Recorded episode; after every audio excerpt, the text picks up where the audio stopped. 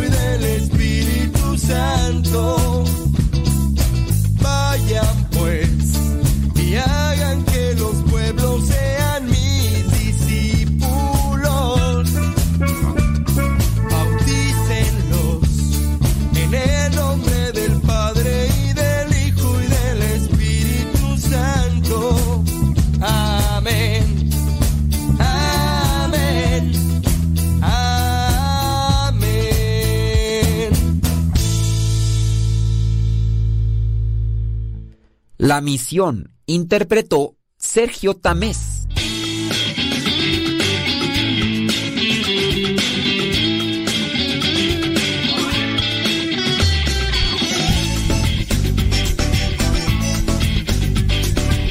Buenos días. ¿Cómo les va? Ya aquí nosotros queriendo hacer algo. Tenemos que corretir el bolillo. Hoy es día lunes y hoy tocan más trabajos. Hoy tocan más trabajos, pero pues bueno. Es lo que tenemos, ¿verdad? Y hay que darle gracias a los que le dan compartir. Mm, ¿Dónde está tu translate download messages? Delay these ok. Entonces, gracias a los que ya se conectan ahí al tutú ahí al Facebook y le dan compartir. Muchas, pero muchas gracias. Y también gracias a, a, todos los que están ahí y que no, no comentan, ¿verdad? Pero... Qué bueno. Qué bueno. Qué bueno. Qué bueno. Puede decirnos adiós.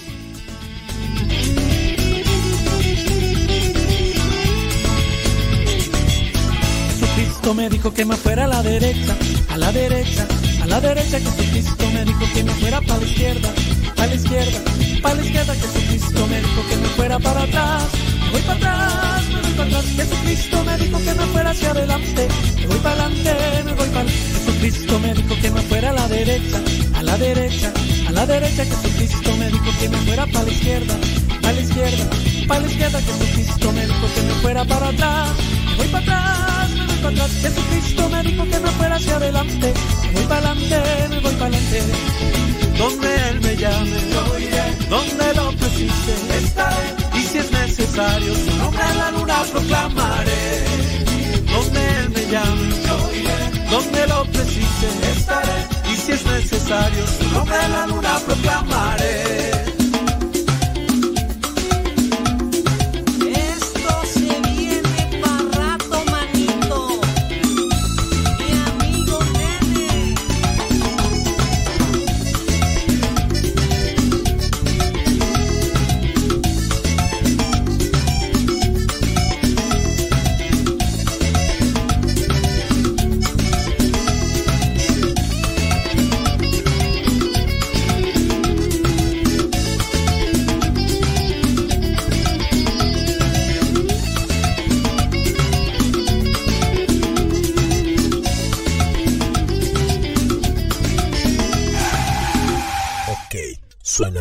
Vamos todos moviendo a la derecha, vamos todos moviendo para la izquierda, vamos todos meneando la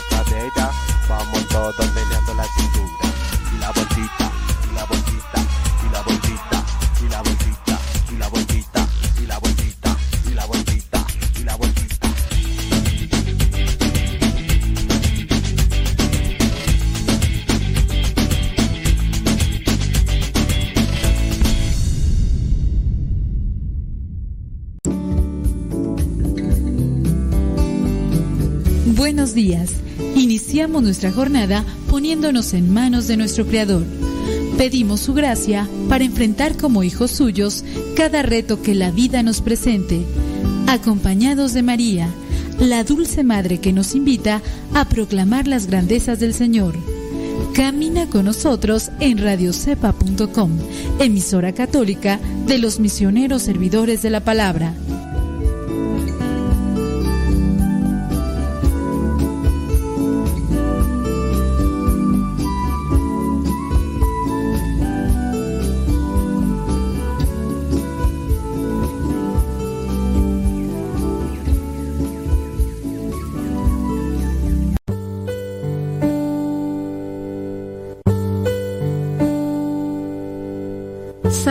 23 El Señor es mi pastor, nada me falta. En verdes praderas me hace descansar y a las aguas tranquilas me conduce. Me da nuevas fuerzas y me lleva por caminos rectos, haciendo honor a su nombre. Aunque pase por el más oscuro de los valles, no temeré peligro alguno, porque tú, Señor, estás conmigo. Tu vara y tu bastón me inspiran confianza. Me has preparado un banquete ante los ojos de mis enemigos. Has vertido perfume en mi cabeza y has llenado mi copa a rebosar. Tu bondad y tu amor me acompañan a lo largo de mis días. Y en tu casa, oh Señor, por siempre viviré. Gloria al Padre, al Hijo y al Espíritu Santo como era en el principio, ahora y siempre, por los siglos de los siglos. Amén.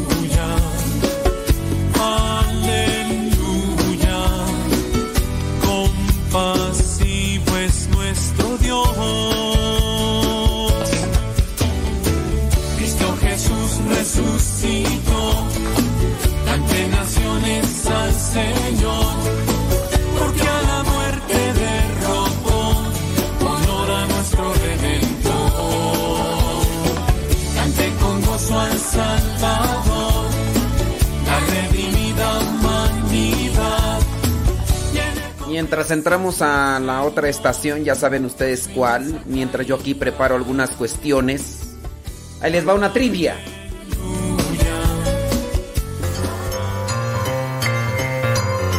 El día de hoy vamos a hacer una pregunta bíblica, así que te invitamos para que pongas mucha atención. Vamos a ella.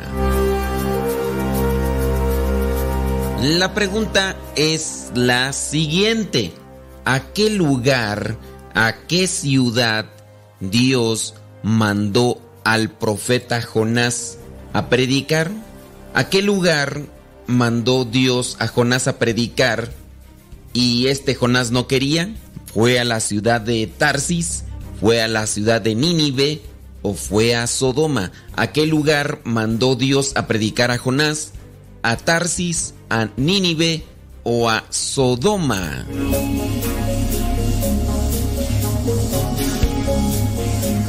Tu respuesta fue a Tarsis. Déjame decirte que no. Si tu respuesta fue a Sodoma, pues tampoco. La respuesta es Nínive y lo podemos comprobar en el mismo libro de Jonás, capítulo 1, versículo 2. Dios habla a ciertas personas, les llama.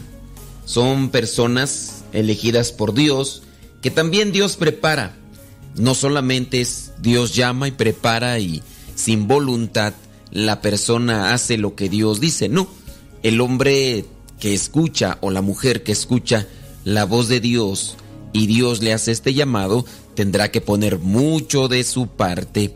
En este sentido, Jonás había escuchado la voz de Dios. Él tenía una comunicación con Dios. Dios le dijo, ¿sabes? Nínive está pasando por una situación difícil y si no se acomoda, vamos a tener que hacer algo con Nínive. Entonces ve a predicar a Nínive y diles que se tienen que convertir, que tienen que dejar de hacer lo malo, porque si no, vendrán consecuencias graves. Entonces Jonás no quería. ¿Por qué? ¿Quién sabe? Pero incluso es capaz de irse y subirse a un barco pensando que él podría escaparse de los ojos de Dios, de la presencia de Dios.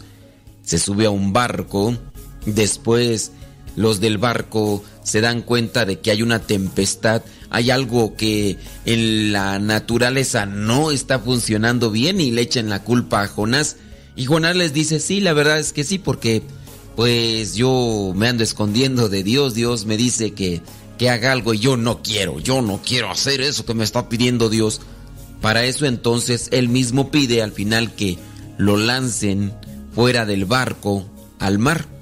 Y lo lanzan al mar, pero llegó una ballena, se lo comió y estuvo dentro de la ballena, dice el relato, tres días.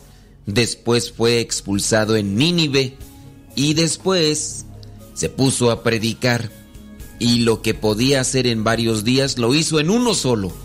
Y así fue como tanto el pueblo de Nínive, al escuchar el mensaje de salvación que traía Jonás, hizo que se convirtieran y que se pusieran en penitencia, haciendo diferentes acciones, desde el más pequeño hasta el más grande. Obviamente, primero dejaron de hacer lo malo y después pidieron perdón a Dios y ofrecieron sacrificios de penitencia. También tuvieron un cambio de actitud, no solamente está en el pedir perdón. Y así se salvó todo el pueblo de Nínive. Quizá esta historia se parezca a la de muchos que han recibido un mensaje de parte de Dios y andan ahí medios rejegos, no queriendo cumplir con lo que Dios pide. Pero todo lo que Dios nos pide es para nuestro bien y el de los demás. No te andes queriendo esconder de Dios. Dios es espíritu y está en todas partes. Es más, Dios nos dio a cada uno un ángel de la guarda. Él es nuestro fiel compañero y ve y sabe todo lo que hacemos. Así que procura cuidar tus acciones, procura cuidar tus palabras, procura cuidar tus pensamientos, porque todo va creciendo. Si nosotros sembramos cosas malas en nuestro corazón, en nuestro pensamiento, poco a poco va creciendo. Si sembramos cosas buenas, también. Lo mejor es buscar conocer qué es lo que Dios quiere de mí y realizarlo. No seamos como Jonás, queriéndonos esconder. Entonces, Jonás 1, versículo 2, ahí tú puedes encontrar que fue enviado a Nínive, pero anduvo de rebelde. A ti, ¿a dónde te ha enviado Dios? Y a lo mejor sigues de rebeldillo o rebeldilla.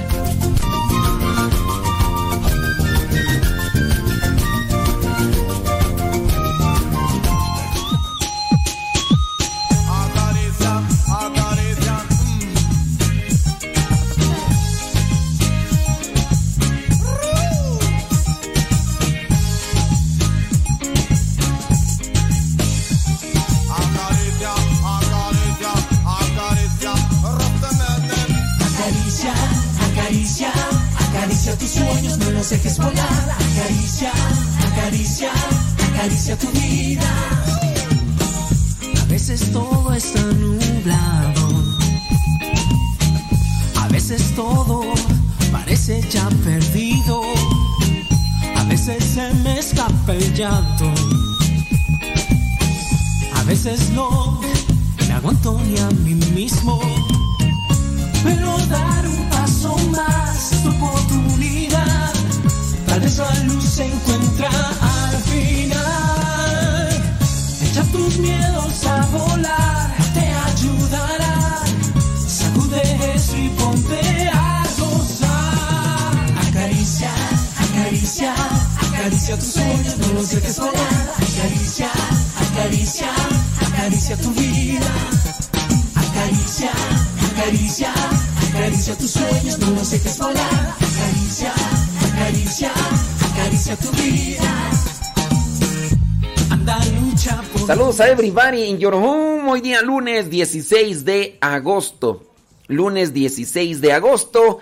Y aquí estamos al pie del cañón. Son las 6 de la mañana con 4 minutos. No, con 3 minutos. 6 de la mañana con 3 minutos, casi 4.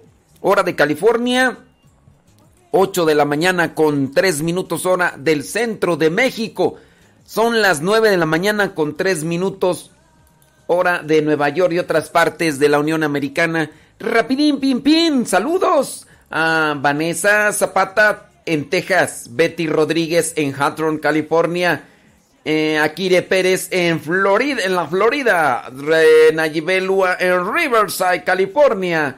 Saludos a Leonor Estrada de Medina en Acuitlapilco.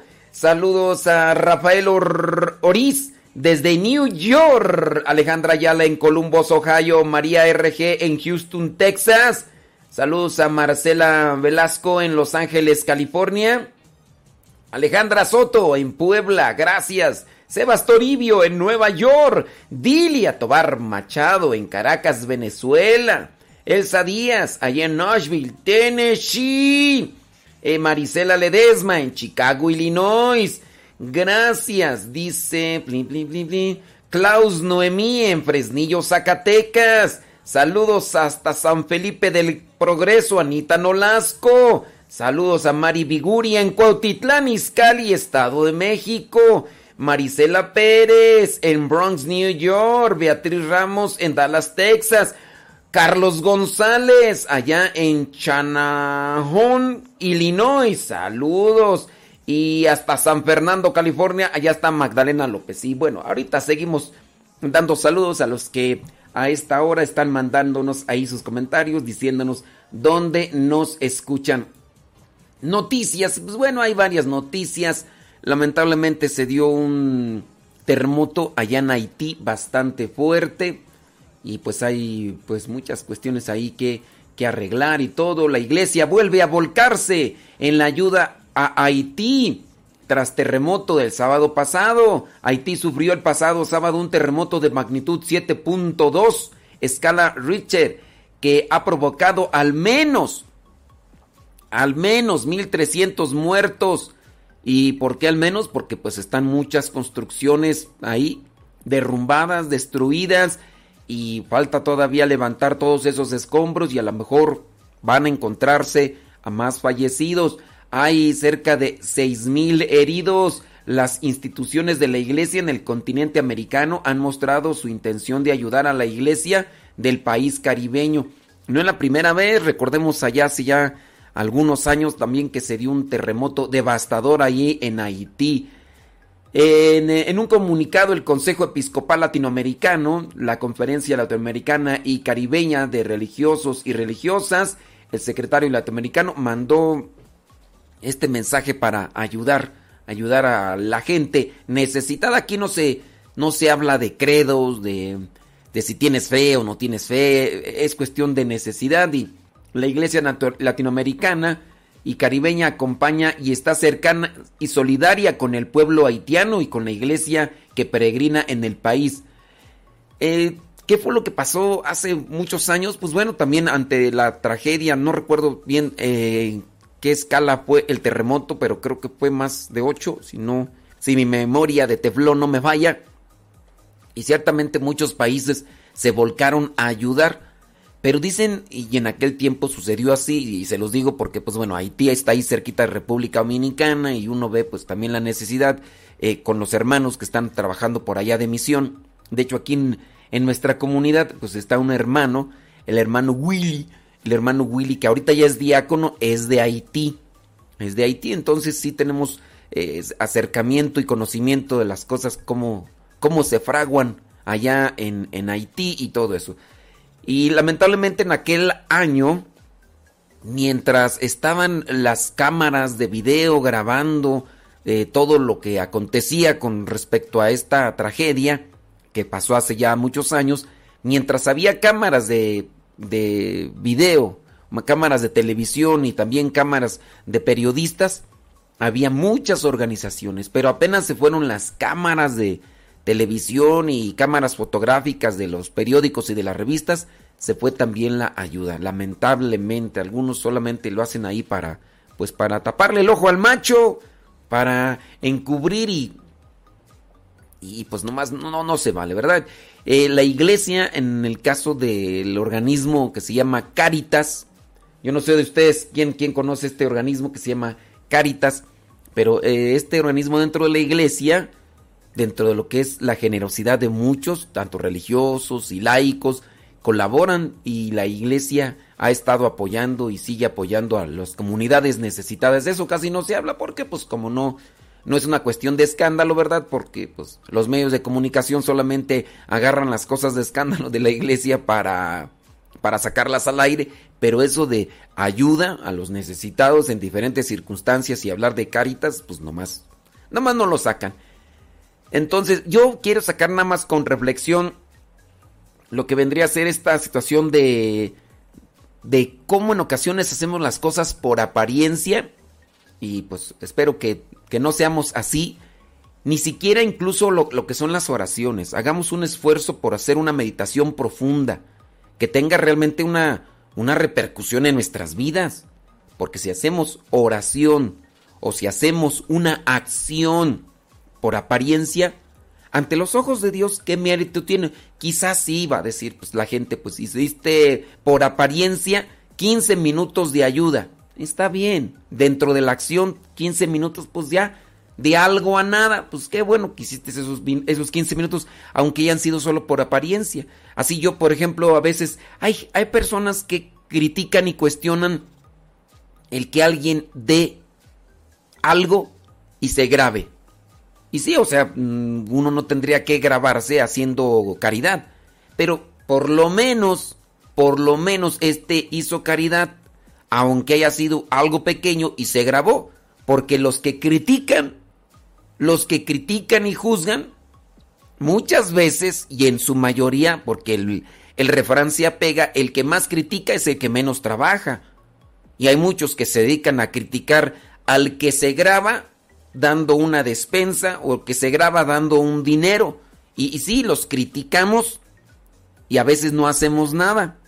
Entonces, quizá a lo mejor se hacen las cosas por apariencia, pero haciendo un cambio en las cuestiones de fe, tengamos cuidado, Porque también si nosotros hacemos las cosas de fe por apariencia, ahí sí ya vienen repercusiones pues negativas. ¿A quién quieres engañar cuando haces las cosas por apariencia o hacemos las cosas por apariencia? Por ejemplo, la fe. Tú dices, a ver, por ejemplo, el día de ayer una señora ahí me escribía, acaba de dejarle a su esposo, pero su esposo era del que andaba en grupo de iglesia, rezando el rosario hasta en latín, misa en latín y todo, por apariencia, porque por debajo estaba ya fraguando, estaba acomodando las cosas para después hacer lo que hizo y ya, la dejó. La hija descubrió al papá en la infidelidad y el papá pues ya dejó a la esposa. Por apariencia, cuando este fulano eh, criticaba al papa, criticaba a los obispos y criticaba a los sacerdotes, hacer las cosas por apariencia, digo, pues a veces no conviene estar así tan tan criticones, tan criticones porque de tanto estar mordiendo a los demás, puede ser que también nosotros nos mordamos y a veces nuestra mordedura puede ser más letal, ¿verdad? Entonces hay que hacer ecuánimes y hay que esforzarnos en ser íntegros para estar bien ante los ojos de Dios.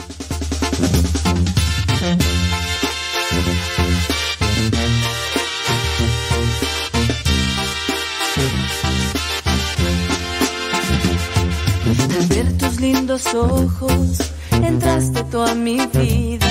Y al mirar yo tu sonrisa, yo te entregué mi corazón. Estoy en cuerpo y alma, atada a tu vida, brindándote mi tiempo y también mi corazón. Pruebas y alegrías, contigo quiero estar. Junto luchar por siempre, hasta la vida terminar. Toda mi vida entera, a tu lado quiero estar. Pues es una promesa que hice en el altar. Y contigo a tu lado yo seguir, yo a tu lado quiero estar, una familia conformar y contigo quiero estar. Para cumplir lo del altar. En la salud en la enfermedad. Yo contigo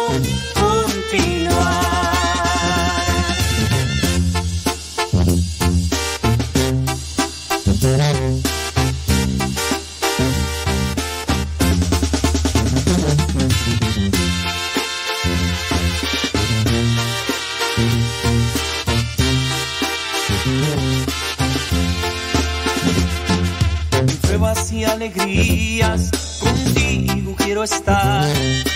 Luchar por siempre, a la vida terminar. Toda mi vida entera, a tu lado quiero estar. Pues es una promesa que te hice en el altar.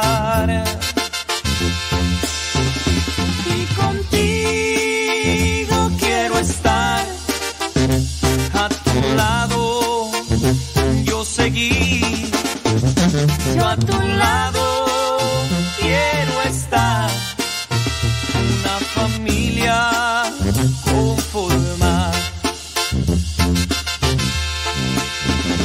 Y contigo quiero estar para cumplir lo del altar en la salud y en la enfermedad. Yo contigo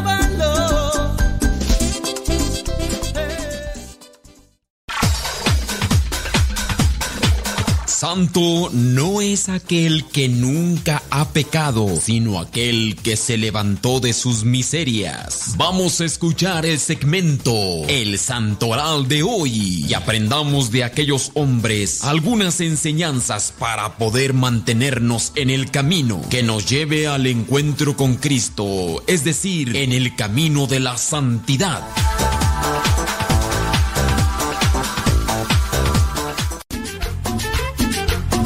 Señoras y señores, bueno, espero que si nos está escuchando el Señor que dejó a su esposa con sus hijos y que rezaba el rosario en latín y que iba a misa en latín que porque las otras misas ya no valían para él y que criticaba el Papa y todo eso, espero que no le vayas a echar pleito a tu esposa como la vez pasada le echaste.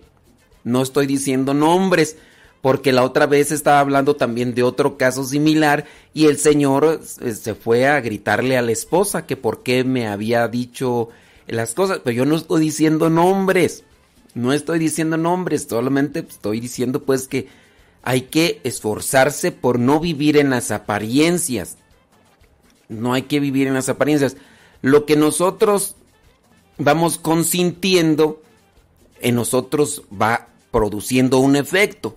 Si yo consiento cosas buenas, los efectos o las repercusiones van a ser buenas. Si yo voy consintiendo en mi vida cosas malas, con el tiempo las cosas van a ser malas.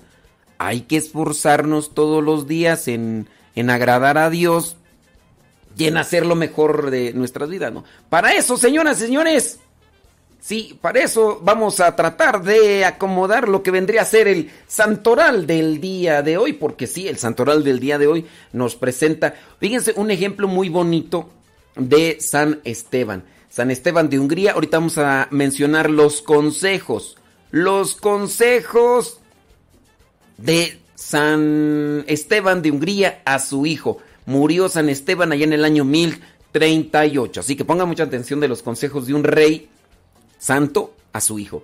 También la iglesia hoy tiene presente a San Ar San Arsacio. San Arsacio dice murió allá en el año 358. San Arsacio, ándele pues.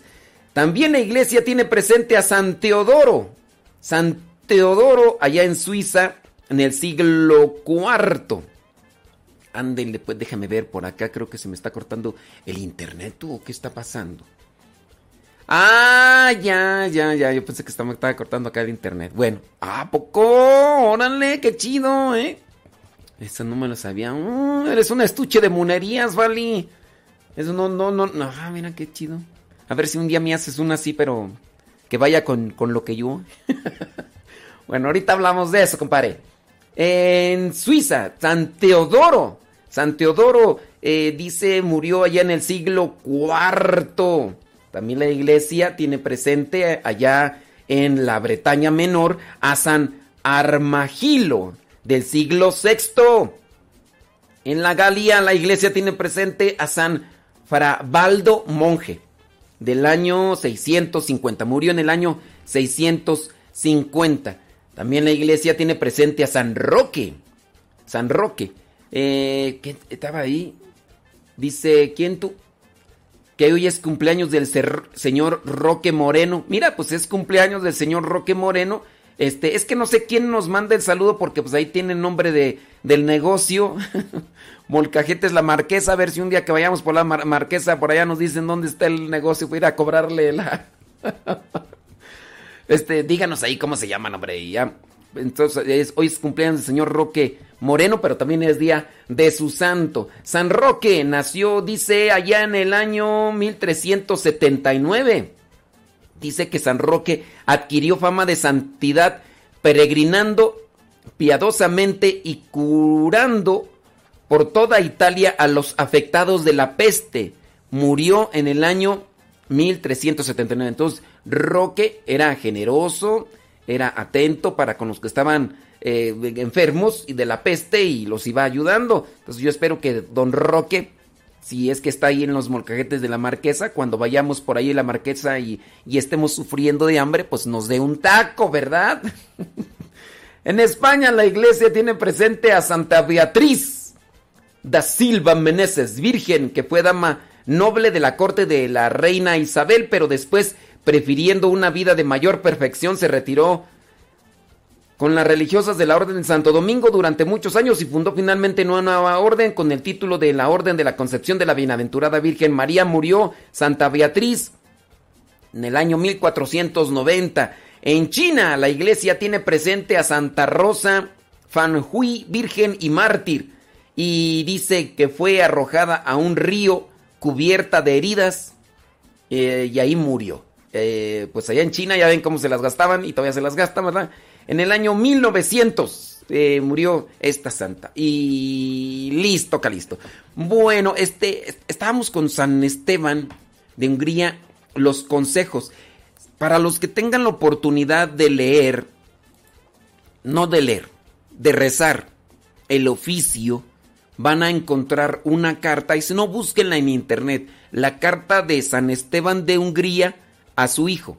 La carta de San Esteban de Hungría a su hijo Ahí van a encontrar los consejos. ¿Qué consejos le da San Esteban de Hungría a su hijo en esa carta? Primero, que conserve la fe. Dice, dice cuando... eh, dice, en primer lugar, te ordeno. Eso fue lo que le dijo San Esteban de Hungría a su hijo. En primer lugar, te ordeno, te aconsejo, te recomiendo, hijo amadísimo, si deseas honrar la corona real, acuérdense que era rey, si deseas honrar la corona real, que conserves la fe católica y apostólica con tal diligencia y desvelo que sirvas de ejemplo a todos los súbditos que Dios te ha dado. Esto le está diciendo San Esteban a su hijo. Sé congruente.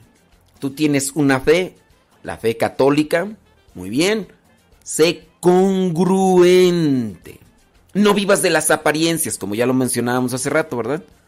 No vivas de las apariencias, no nada más dentro del templo, sí muy piadoso, muy de acá, muy de rosario en latín, muy de misa en latín, en el templo. Y saliendo del templo ya estaba siendo infiel de pensamiento y en acción. ¿Verdad? Esto con referencia al caso que les mencioné.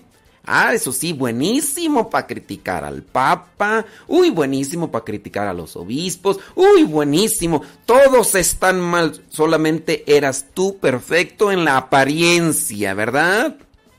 Y y se los digo porque nos escucha o nos escuchaba, porque pues ya como nosotros no hacemos misa tridentina o no hacemos misa en latín, pues nosotros yo también, y, como yo estoy aquí dentro, también no, y como no soy serio, como soy un payaso, pues ya no nos escucha, a lo mejor puede ser.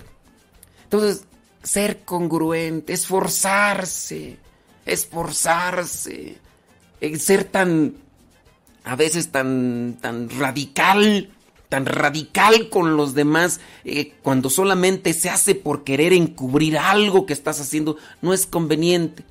Tarde o temprano salen las cosas al aire. Dice Marcos 4:22. ¿Qué dice Marcos 4:22? ¿Qué dice Marcos 4:22? Ahí se los voy a dejar para que lo busquen y ya ustedes me digan a ver qué onda y ahorita regresando a la pausa vamos a seguir con los consejos de San Esteban a su hijo.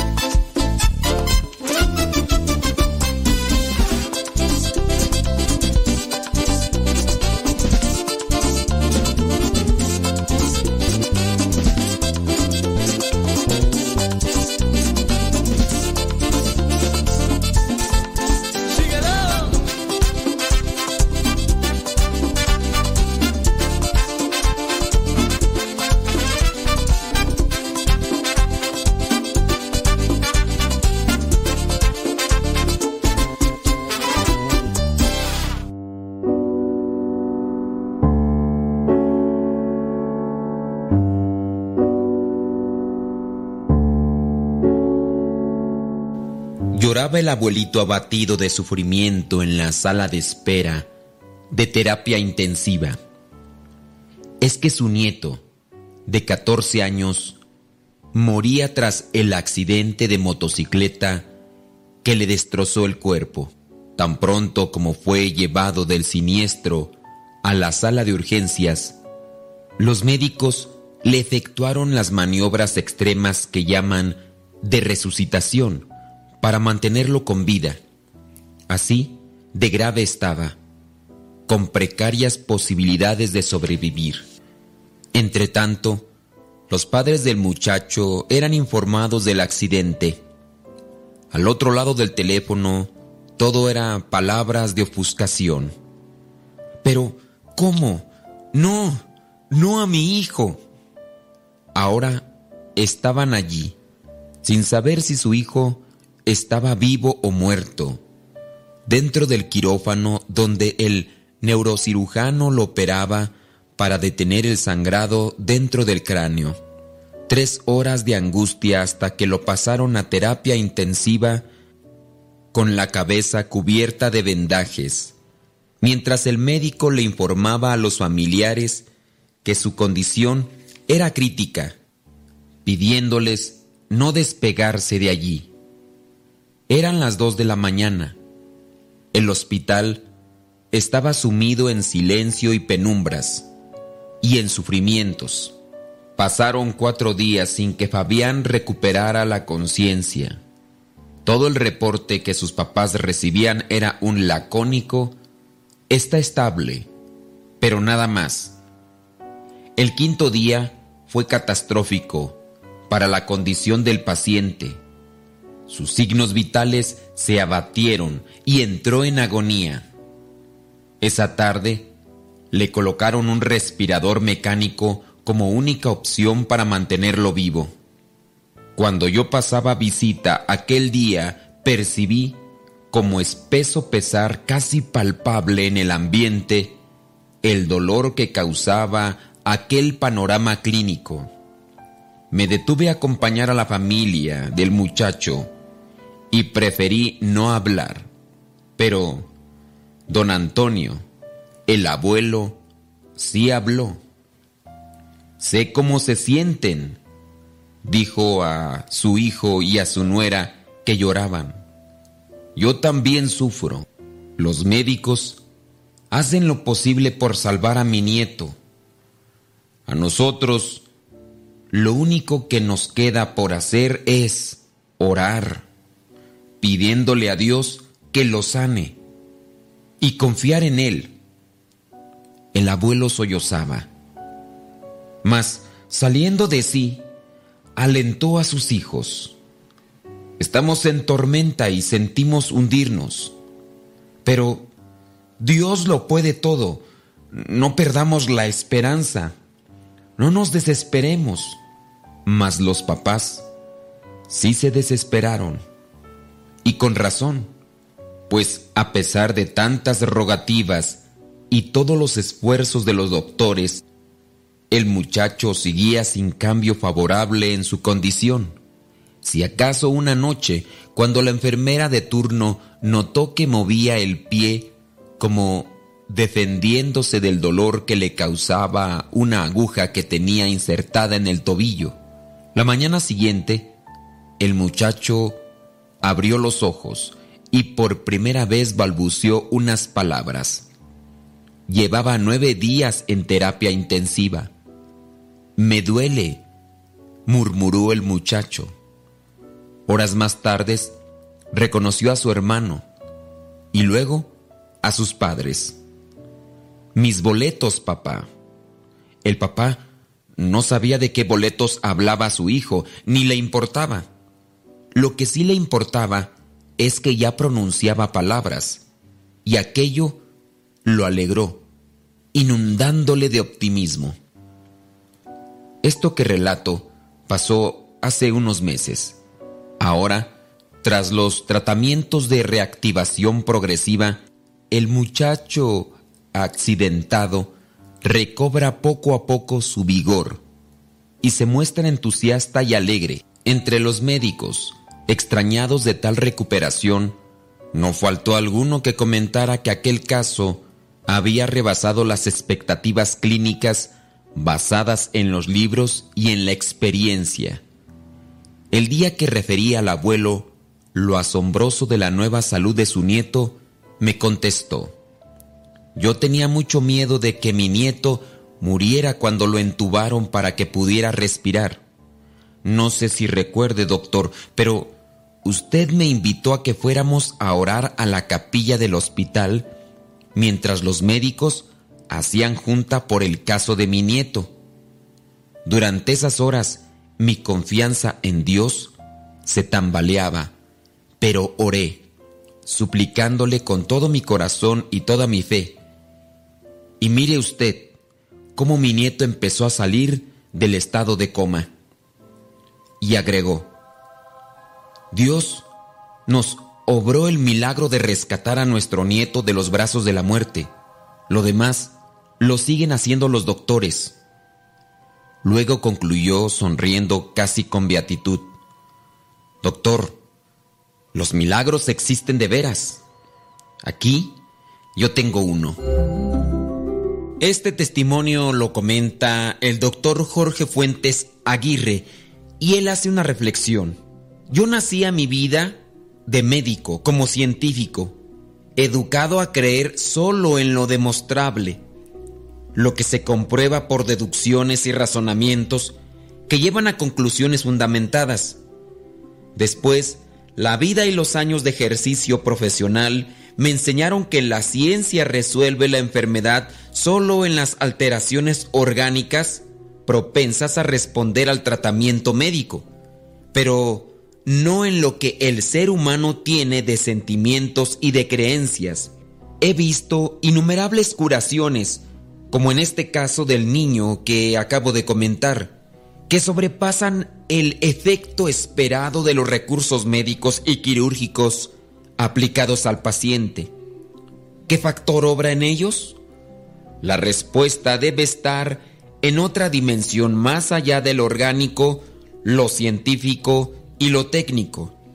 Esa dimensión se encuentra en el interior del enfermo, allí donde habita Dios con su poder sanador. Por eso sostengo mi convicción de que muchas personas, aunque incapaces de orar por sí mismas, son curadas a través de la fe de quienes suplican a Dios por ellas. ¿Cómo no recordar aquí a la cananea que imploraba la curación de su hija a Jesús? Jesús le llega a decir a la mujer, qué grande es tu fe, que se cumpla lo que deseas. La hija de esta mujer quizá a lo mejor no oraba, pero tenía a su madre que oraba por ella. De igual también aquí en este muchacho que había sufrido ese accidente. Quizá a lo mejor él en su situación no oraba, pero tenía a un abuelo y este abuelo invitaba a los demás a que también oraran. Y al centurión acudiendo al Señor para lograr que su criado volviera a la salud. Yo les aseguro que ningún israelita he hallado una fe tan grande. Ve y que se te cumpla lo que has creído, le dijo el Señor a aquel centurión. ¿Será que aquel criado oraba? ¿O era la fe tan grande de este centurión, de este encargado de sus criados, que pedía al Señor y que había ido a buscarlo? Cada vez son más las evidencias recabadas en los anales de la medicina moderna que demuestran científicamente el poder curativo de la fe. Les aseguro que si tuvieran una fe del tamaño de un grano de mostaza, dirían a esta montaña, trasládate allá, y se trasladaría. Nada le sería imposible, proclamó Jesús. En efecto, si la fe mueve montañas, ¿cuánto más moverá los elementos orgánicos del ser querido por el que oramos para que recupere su salud, si esa es la voluntad de Dios?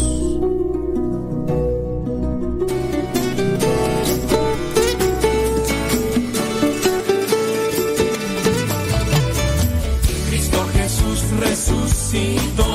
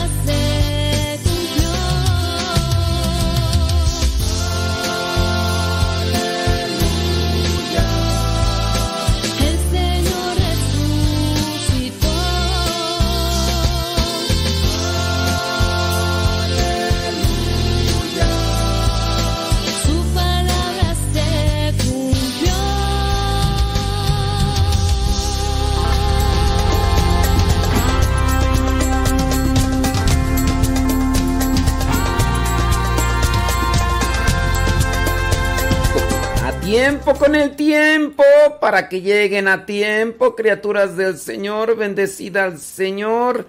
Déjame. Alguien me dijo...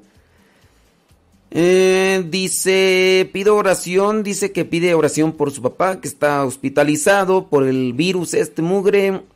Él es diabético, tiene problemas del corazón. Dice, y bueno, pido a Dios un milagro. Bueno, pues aquí nomás le podemos decir a la persona, unidos en oración, aunque no nos pone pues el nombre de su papá, pero son de esas cosas que, que ahí Dios las conoce. Déjame ver tú, alguien, alguien me dice, dice, no sé si puede mandar un saludo de felicitación al esposo. Dice que nos escucha. Eh, Dice, nosotros lo escuchamos en Antioch, California. ¿Dónde queda Antioch, California tú? Dice que su esposo es chofer. Se llama Gabriel Guardado. Ándele pues, pues saludos a Gabriel Guardado, que dice que cumplió años y que siempre fielmente nos escucha. Bueno, pues no sé si escuchó el saludo eh, Gabriel Guardado, pero ahí su esposa Rocío lo, lo manda saludar y todo lo demás. Oiga, estábamos en... Saludos a otro troquero, ¿verdad? Porque es, es chofer. Gabriel Guardado también, otro chofer es Neri Martínez. Saludos a Neri Martínez, que quién sabe dónde andará. Dice... ¿Quién sabe dónde andará Neri Martínez? En la, en la choferiada. Oiga, vámonos con los consejitos de... De San... ¿De quién? San Esteban de Hungría, hombre. San Esteban de Hungría a su hijo. Conservar la fe. Número dos. El don de la vigilancia y protección. El don de la vigilancia y protección. Esto fue lo que escribió San Esteban a su hijo, que se puede aplicar. Dice la carta, en el palacio real, después de la fe, ocupa el segundo lugar la iglesia, plantada primero por Cristo, nuestra cabeza trasplantada luego y firmemente edificada por sus miembros, los apóstoles y los santos padres, difundida por todo el orbe, y aunque continuamente engendra nuevos hijos, en ciertos lugares ya es considerada como antigua.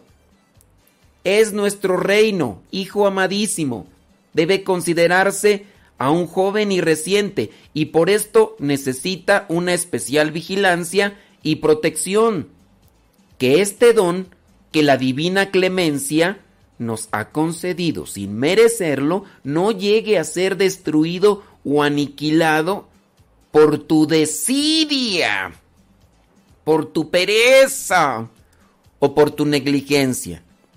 Que el don de la fe que Dios nos ha regalado no venga a perjudicarse por la desidia.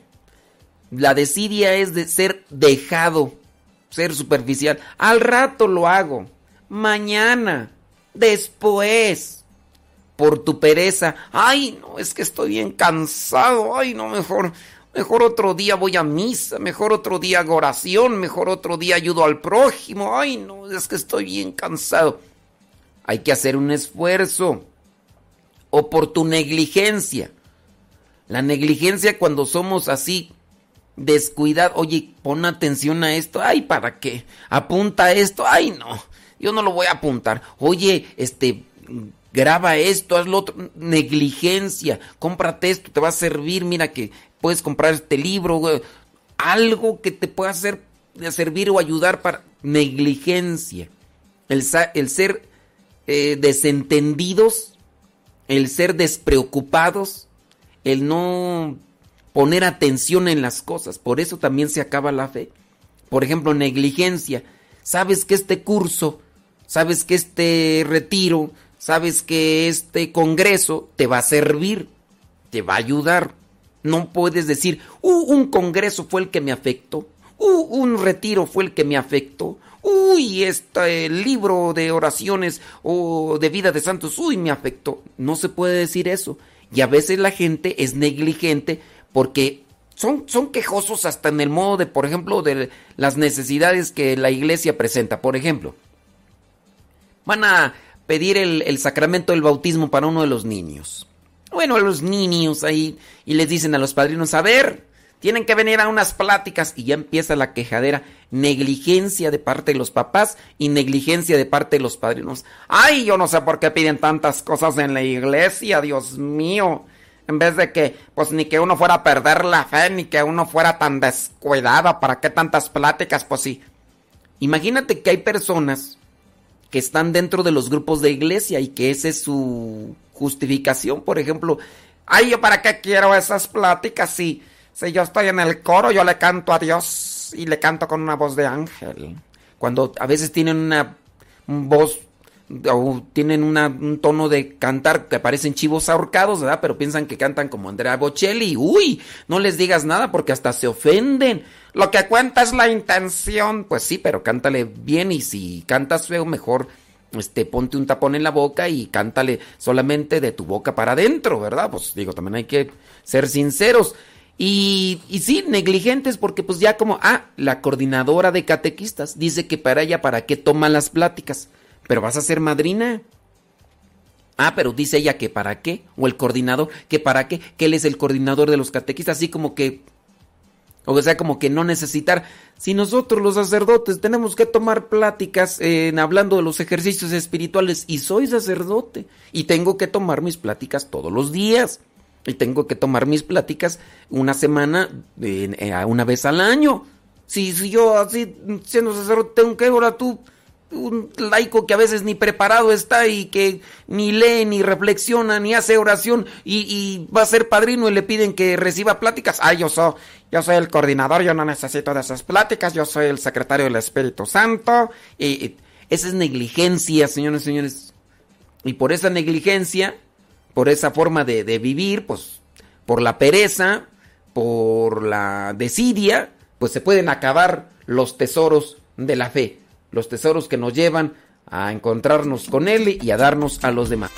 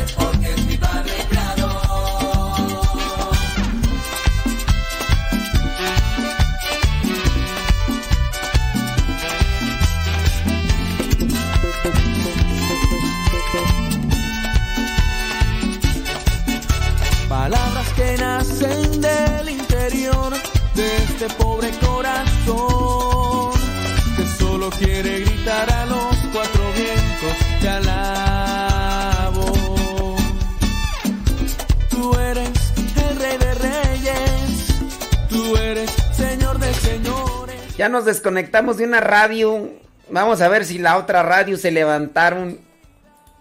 A ver si la otra radio se levantaron y nos tienen conectados. Porque hay veces que no se levantan, balis. Les gana la flojera, la pizza. Con alegría entrega tu vida al Santo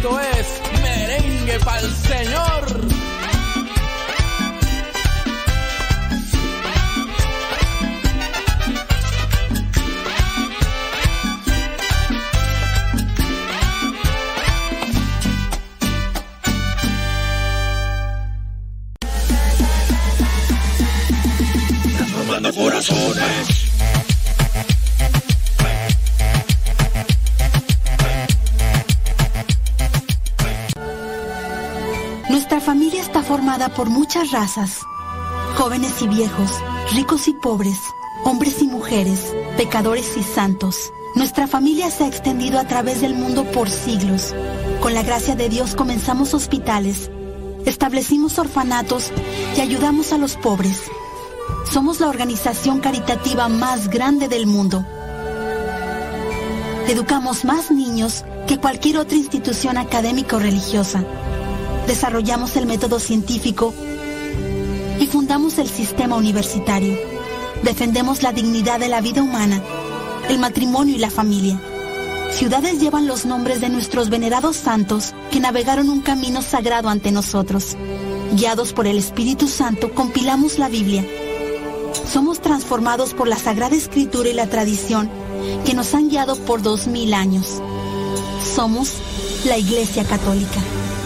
Con más de un billón en nuestra familia, compartiendo los sacramentos y la plenitud de la fe cristiana. Por siglos hemos rezado por ti y por el mundo cada vez que celebramos la Santa Misa. Jesús mismo sentó las bases de nuestra fe cuando le dijo a Pedro, Tú eres Pedro y sobre esta roca edificaré mi iglesia. Por más de dos mil años, los sucesores de Pedro han guiado a la Iglesia Católica con amor y verdad. Y en este mundo lleno de caos, problemas y dolor, es reconfortante saber que algunas cosas permanecen consistentes, verdaderas y fuertes. Nuestra fe católica y el amor eterno que Dios tiene por toda la creación. Si has estado alejado de la Iglesia Católica, te invitamos a que nos visites nuevamente. Nuestra familia es una en Cristo Jesús, nuestro Señor y Salvador. Somos católicos. Bienvenido a casa. Mamá, ya te dejé mi ropa para que la laves. Mamá, ¿no has lavado los trastes? Vieja, ¿a qué horas me planchas la ropa? Las obligaciones del hogar son de todos los que viven en el hogar. Ya lavé mi ropa, ma. Todos los trastes están limpios y barrí la sala.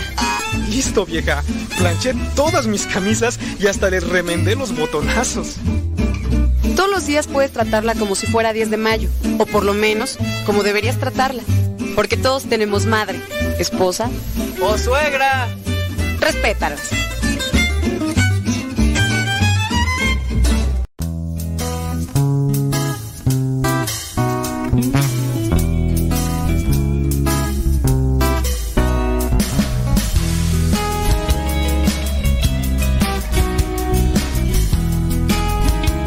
Ya ahorita son devotos perpetuos. Cristian y el buen Chema. Chiris, no pudimos estar con ellos por algunas cuestiones, pero el buen Chema me mandó un separador. Un separador aquí, lo, lo tenemos aquí. Chema, Chema, Israel, Chema, Israel. Para los que no conozcan a Chema, es que pues ustedes no ven al diario misionero. Si miraran el diario misionero, este tuviera más vistas. Poner mi intimidad a la luz de la verdad. Alabarte es mi predilección. Pero bueno, nosotros hacemos el diario misionero. De hecho, se lo voy a compartir a mi mamá porque ya me puse a pensar. Voy a hacer el diario misionero para que, mi, para que mi mamá vea lo que hago. Entonces, aunque tenga dos vistas, pero con que una de esas vistas sea de mi mamá, espero que mi mamá lo vea así. mi mamá y mi papá, ¿verdad? Mi papá, para que vean pues lo que hago más o menos every day, every day. Y ya así este, pues sí. Sí, no, no, no, es, no es para que tenga vistas, pues es, yo les comparto más o menos lo que hago en mi día misionero y, y ahí está, entonces ya para que mi mamá vea y que diga, ay, mi hijo tan trabajador, ay, tan bello, tan guapo, tan... Pues es mi mamá, no, que... Las mamás nunca mienten, ¿verdad, mamá? Me vais a decir que aquí sí. Ay, mi hijo tan guapo, ay,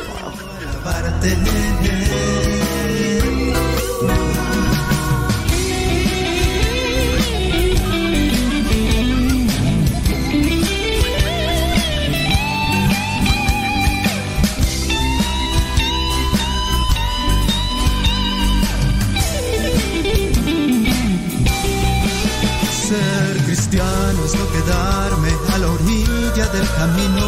Con tu amor borrar mis miedos de andar comprometido y darte gloria siempre Jesús y alabarte. Oh, alabarte. Alabarte. Saludos hasta Odessa, Texas. Odessa, Texas. Oye, ojalá y Marcela Benavides allá en Odessa, ojalá y nos echen la mano para que más gente nos escuche por allá en esas partes. Ah, ahí, les encargo, ah, ahí les encargo que nos echen ahí la mano para hacer este divulgadores de, de nuestro programa. Ahí díganles a los demás que ahí nos busquen en el, en el YouTube y en el Facebook como Modesto Radio. Y también con nuestro nombre Modesto Lule, pero ahí en el Modesto Radio, ahí nos van a encontrar. Quiero alabarte mm, y agradarte, Señor.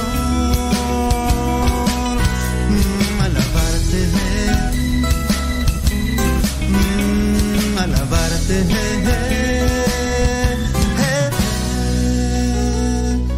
Por siempre, Jesús.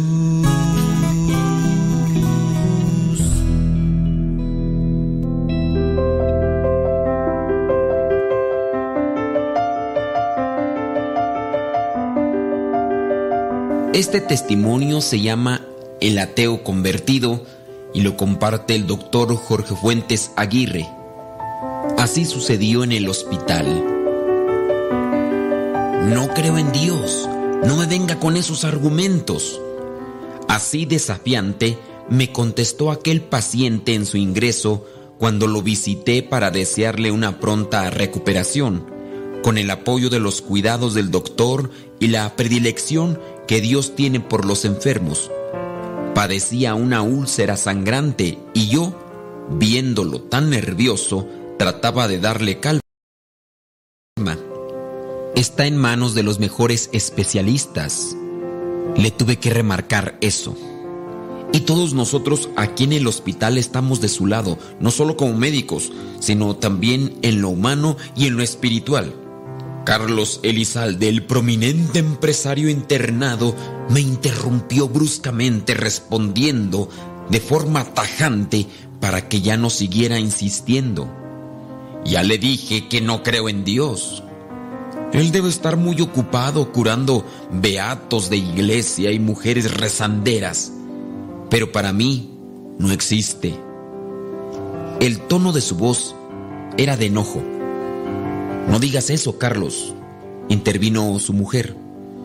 Dios se acuerda de todos nosotros. Tus hijos y yo vamos a pedir por ti. Váyanse a la cafetería a comer algo en lugar de perder el tiempo con eso, replicó aquel hombre cortante. Luego abrió su periódico y empezó a leerlo, ignorándonos. Contra el consejo de su médico que le había recomendado reposo mental, recibió al día siguiente en su cuarto al director de su empresa, que le llevaba informes de finanzas. No serían alentadores, pues cuando volví a verlo estaba muy enfadado contra el doctor, quien le dijo que esas preocupaciones habían reactivado su sangrado y tenían que intervenirlo para detenérselo.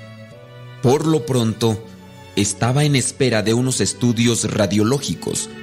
Cuando salí de la habitación, él miraba fijamente a la pared, sin hablar. En el corredor había mucha gente, familiares, amigos, personas que serían del mundo de los negocios, pues andaban muy de traje, charlando solo entre ellos con aire de importantes.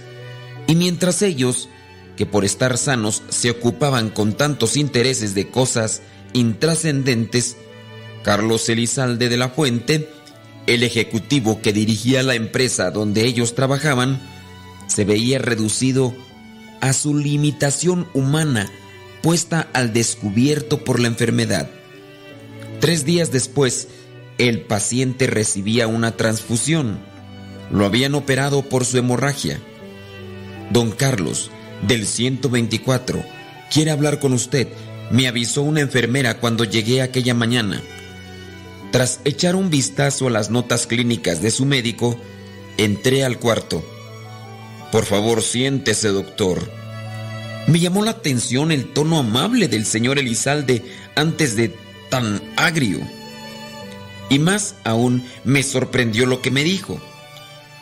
Primero que todo, discúlpeme por haber sido grosero con usted hace unos días. Pero lo que quiero contarle es un cambio muy importante que acabo de tener en mi vida. Vio la cánula en el dorso de la mano por donde le entraba la sangre y siguió. El martes pasado vi de cerca la muerte, doctor. A media mañana me empecé a sentir muy débil, sin fuerzas casi ni para hablar. Se me nublaba la vista y por momentos sentía desvanecerme. Me dio miedo morir. Me dio miedo la oscuridad que venía de repente a los ojos. Me dio miedo irme al vacío, a la nada. Miedo de acabarme para siempre. Mi esposa estaba muy alarmada viéndome así y llamó a las enfermeras, pero yo lo que quería era un auxilio, no para mi cuerpo, sino para mis miedos. No quería morirme.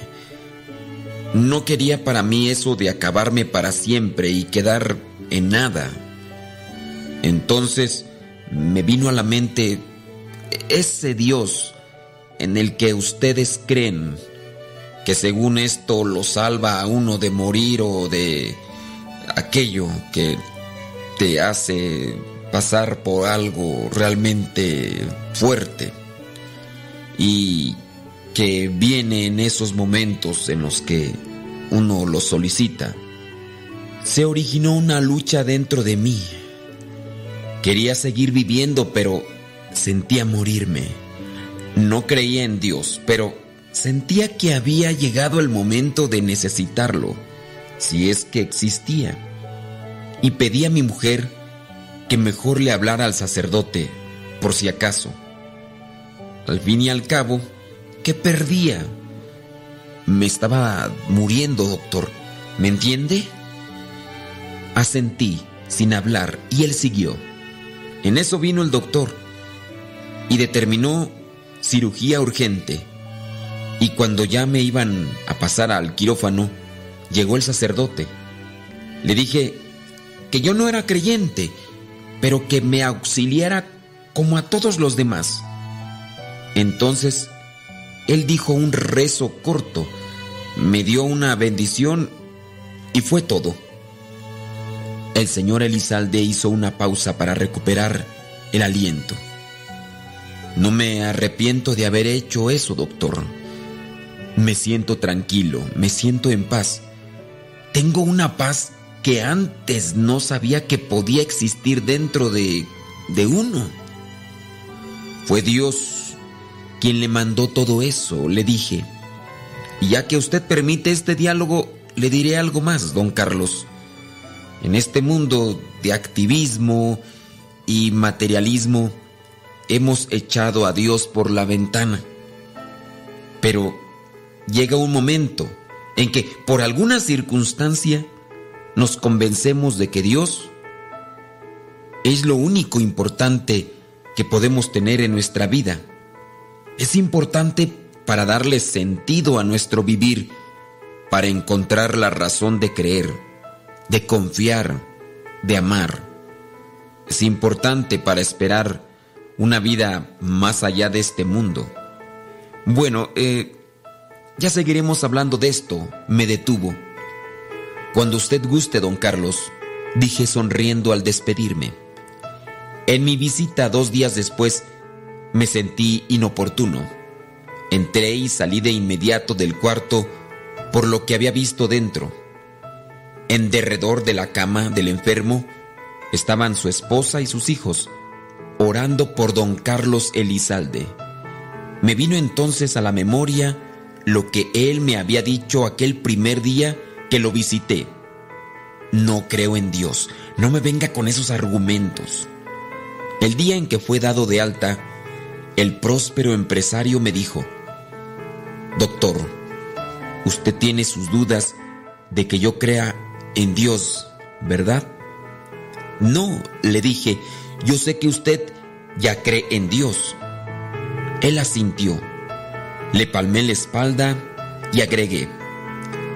Y sé también, don Carlos, que Dios siempre ha creído en usted.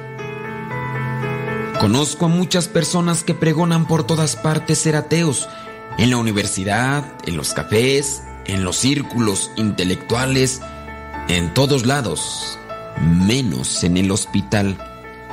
Allí, nunca he visto un ateo que insista en su postura de no creer en Dios, dice el doctor Jorge Fuentes Aguirre, porque ante la amenaza de perder la salud, todos recurrimos a Él. Se nos pone la fe a flor de piel. Yo les digo a mis colegas incrédulos en el hospital que hasta el diablo se hace sacristán. Es que ante la angustia de la enfermedad, inevitablemente nos brota dentro la necesidad de llegar a Dios, porque todo lo demás se minimiza.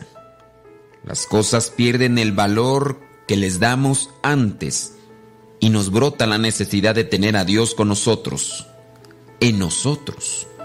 Lo intuimos en nuestro interior y anhelamos hacer realidad su presencia dentro de la entraña, porque lo sabemos.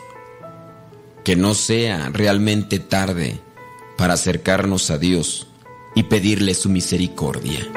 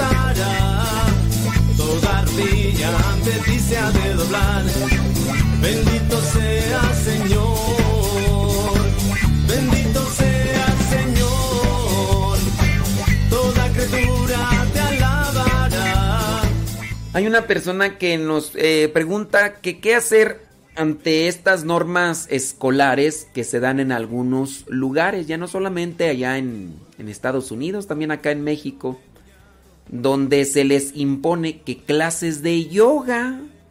Miren, ustedes eh, no deben de enfocarse, ¿verdad?, en orientar a sus hijos. Y por ejemplo, a ustedes les conviene leer y buscar eh, videos, en este caso, de personas que explican. Nosotros, por ejemplo, tenemos programas donde hablamos sobre los peligros de la yoga, del yoga. Y ustedes así igual pueden buscar, no sé, otras explicaciones, puede ser si por ahí hay algunos videos que yo puedo recomendar del padre mm, del padre Arturo Cornejo. Adelante, si ustedes pueden por ahí del padre mm, ay, ¿cómo se llama el padre de Venezuela? El padre, ay, se me va el nombre tú. El padre este padre del Toro, Luis Toro, el padre Luis Toro, también igual. Otro sacerdote que recomiendo en explicaciones, el padre, eh, bueno, Fray Nelson Medina, también. Nútranse de esos videos. Y ya si ustedes quieren, ¿verdad? Conforme a mi manera de explicar, yo por ahí tengo ya varios videos en, mi canal, en mi canal ahí de Modesto Radio. Búsquenlos, búsquenlos para... Miren, no solamente es decirle a los hijos, hijo, no participes de esta clase porque es perjudicial para tu fe. Tu hijo te puede preguntar, ¿y por qué? Pues no sé, pero el padre modesto dijo que es son, son el diablo, así que no quiero que no quiero que no quiero que participes. Y entonces el niño se va a quedar solamente con una imposición. Por lo tanto, pues este ustedes infórmense para que le explique, mira, hijo, eh, el yoga es malo por esto y esto y esto y esto y esto y a la larga produce esto y esto y esto de lo que yo he escuchado de los padres que, están estudiados, que están preparados y yo, yo, al padre Marcos Galvis no lo conozco, no, bueno, más bien nunca he escuchado sus explicaciones, entonces yo no les podría decir si sé que está ahí pues con el padre Toro, no sé cómo está el asunto, la verdad no lo conozco mucho.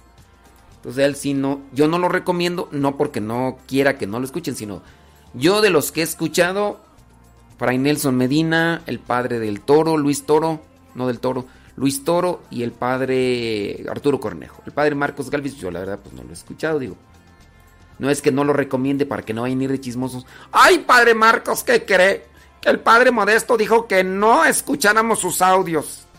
Eh, fíjese que ese padre le tiene bien, bien harta envidia a todos. Y pues como él no trae nada en el morral, pues. Él. Y sí, padre, usted cree. Y ahí echándole tierra, padre Marcos. Así es ese padre envidioso. ni, ni trae nada y sus programas son pura payasada. Las de usted sí son. No vaya a ir gente chismosa, ¿verdad? No es, no es de mala onda. Yo simplemente, pues no, no he escuchado audios del padre. Ay, ¿por qué no los escuchas, baquetón? Deberías de escucharlos para que no andes ahí desacreditándolo. No estoy desacreditándolo. Yo solamente estoy diciendo que yo no lo he escuchado y que sé que tiene ahí, sale en las páginas del padre Luis Toro, pero no, yo no lo escucho. Pues deberías escucharte, ponte a hacer algo bueno, inútil, ahí nada más rascándote la barriga ahí de flojo, ahí nada más, sin hacer nada, y baquetón, gente ociosa de veras. Ah, pero si buenos para que te cara mi padre Marquitos. Que no estoy criticando al padre Marquitos. Ay, pues, como no, estás diciendo que no lo recomiendas.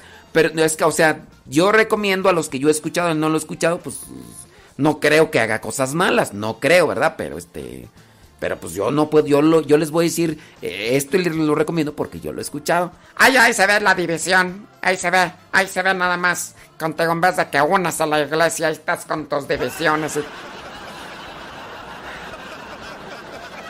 Porque así hay gente. Así hay gente que le gusta encender la mecha. En fin, este, para la persona que preguntó sobre esto del yoga, tengan cuidado con sus hijos y explíquenles. Primero yo les recomiendo que ustedes también se informen, no nada más que escuchen de que el padre dijo que está malo del yoga, entonces ya. ¿Por qué está malo? Porque está malo. No hagas preguntas inútiles y ya. No, eh, eso eh, contamina la fe y puede ser perjudicial. Entonces, incluso, pues, vean, véanlo por ahí.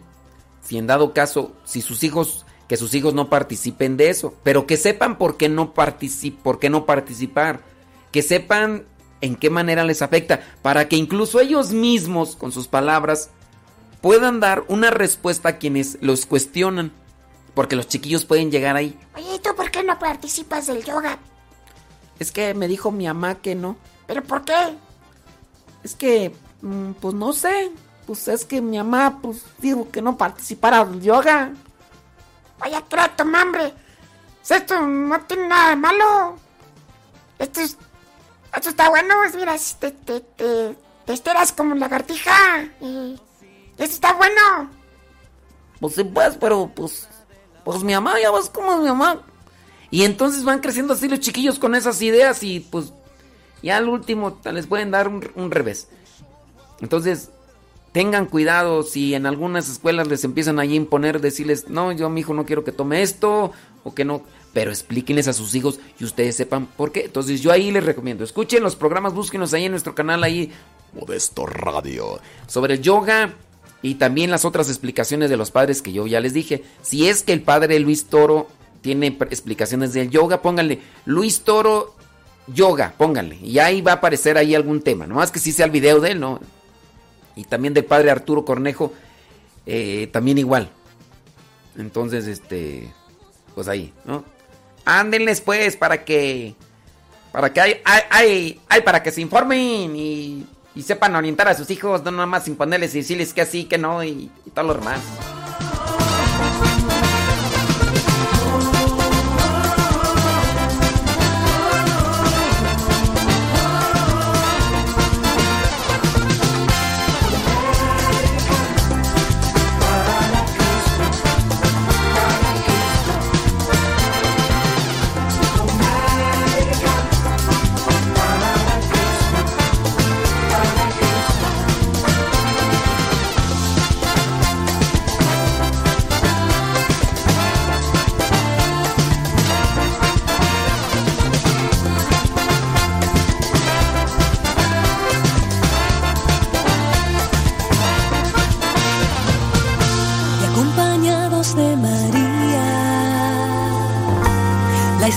De nuestra misión.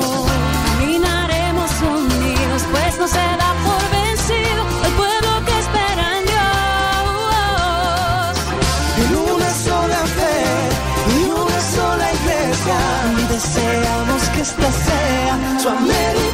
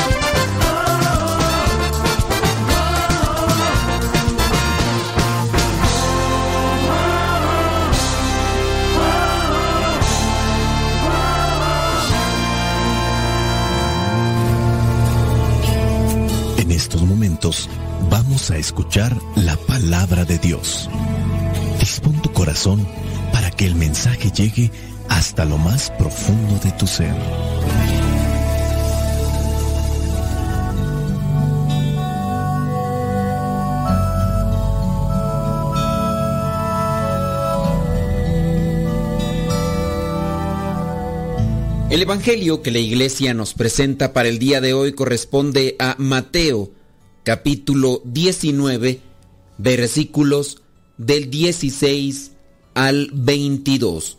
Dice así, un joven fue a ver a Jesús y le preguntó, Maestro, ¿qué cosa buena debo hacer para tener vida eterna? Jesús le contestó, ¿por qué me preguntas acerca de lo que es bueno? Bueno solamente hay uno. Pero si quieres entrar en la vida eterna, obedece los mandamientos. ¿Cuáles? preguntó el joven. Y Jesús le dijo, no mates, no cometas adulterio, no robes, no digas mentira en perjuicio de nadie, honra a tu padre y a tu madre, y ama a tu prójimo como a ti mismo. Todo eso ya lo he cumplido, dijo el joven, ¿qué más me falta? Jesús le contestó, si quieres ser perfecto, anda, vende lo que tienes y dáselo a los pobres, así tendrás riqueza en el cielo. Luego ven y sígueme. Cuando el joven oyó esto, se fue triste, porque era muy rico. Palabra de Dios. Te alabamos, Señor.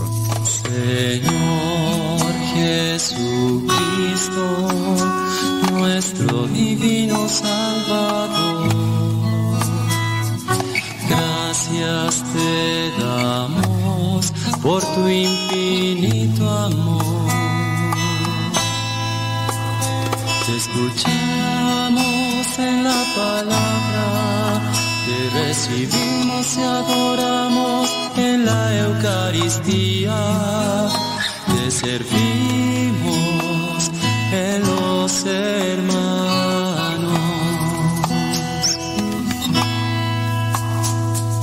Que seamos misioneros como lo quieres tú,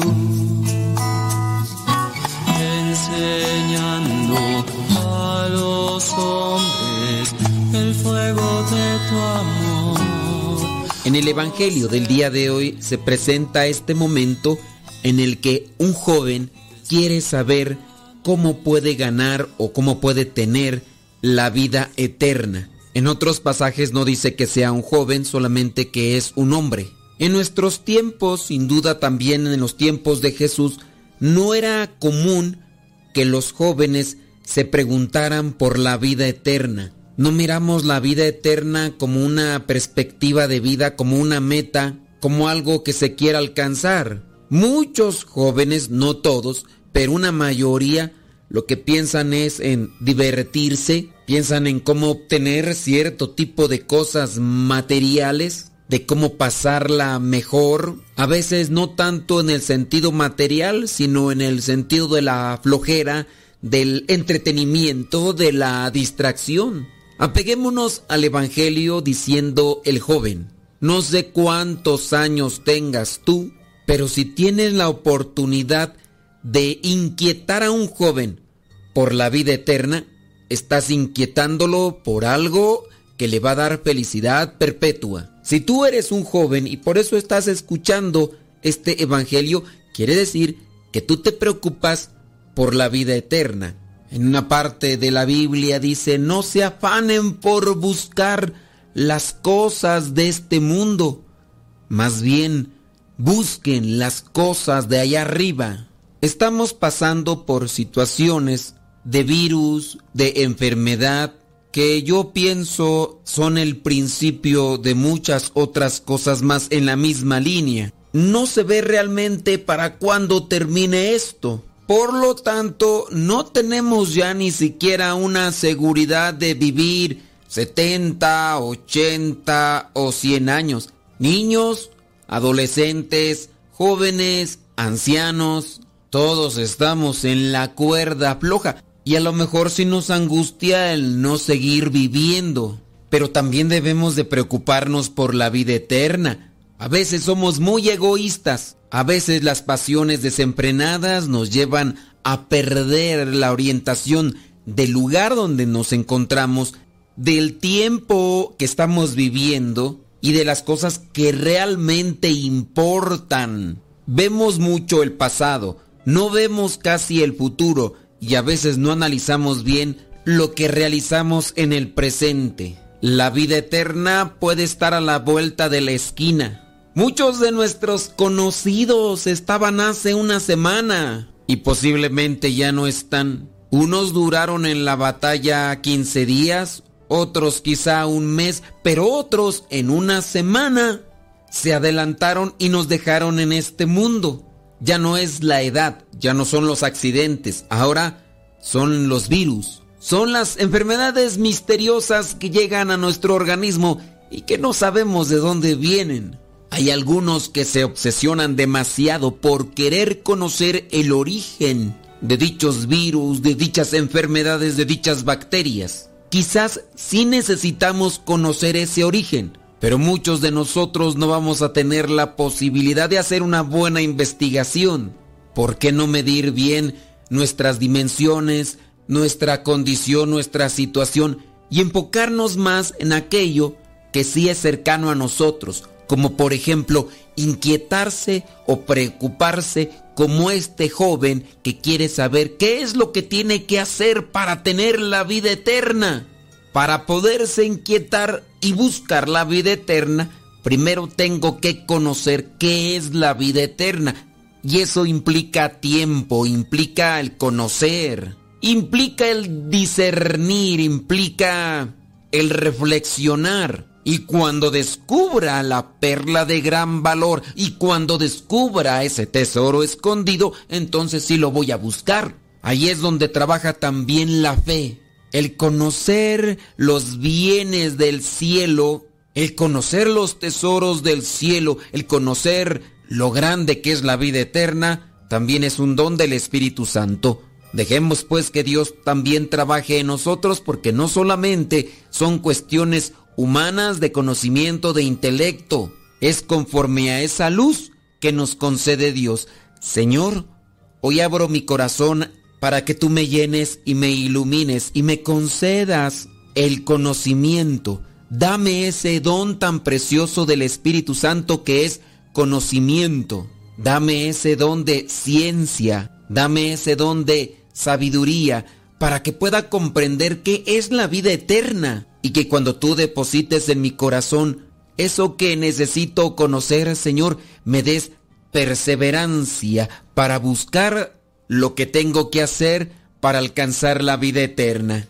En el versículo 17, Jesucristo le responde a este joven, si quieres entrar en la vida eterna, obedece los mandamientos. Hay que conocer los mandamientos de Dios, pero no solamente los diez mandamientos, tenerlos de memoria que sería bueno. Hay muchos mandamientos de Dios. En el Evangelio encontramos muchas formas en la que Jesús quiso instruir a sus discípulos de la manera en la que tenían que vivir el reino. Leer la palabra, instruirse y reflexionar con la palabra nos ayuda a conocer los mandamientos de Dios. Para entrar pues en la vida eterna necesitamos primero conocer los mandamientos de Dios y después hay que cumplir con esos mandamientos, hay que llevarlos a la práctica, hay que hacerlos vida. Se alcanza la vida eterna en la medida que vivimos el Evangelio.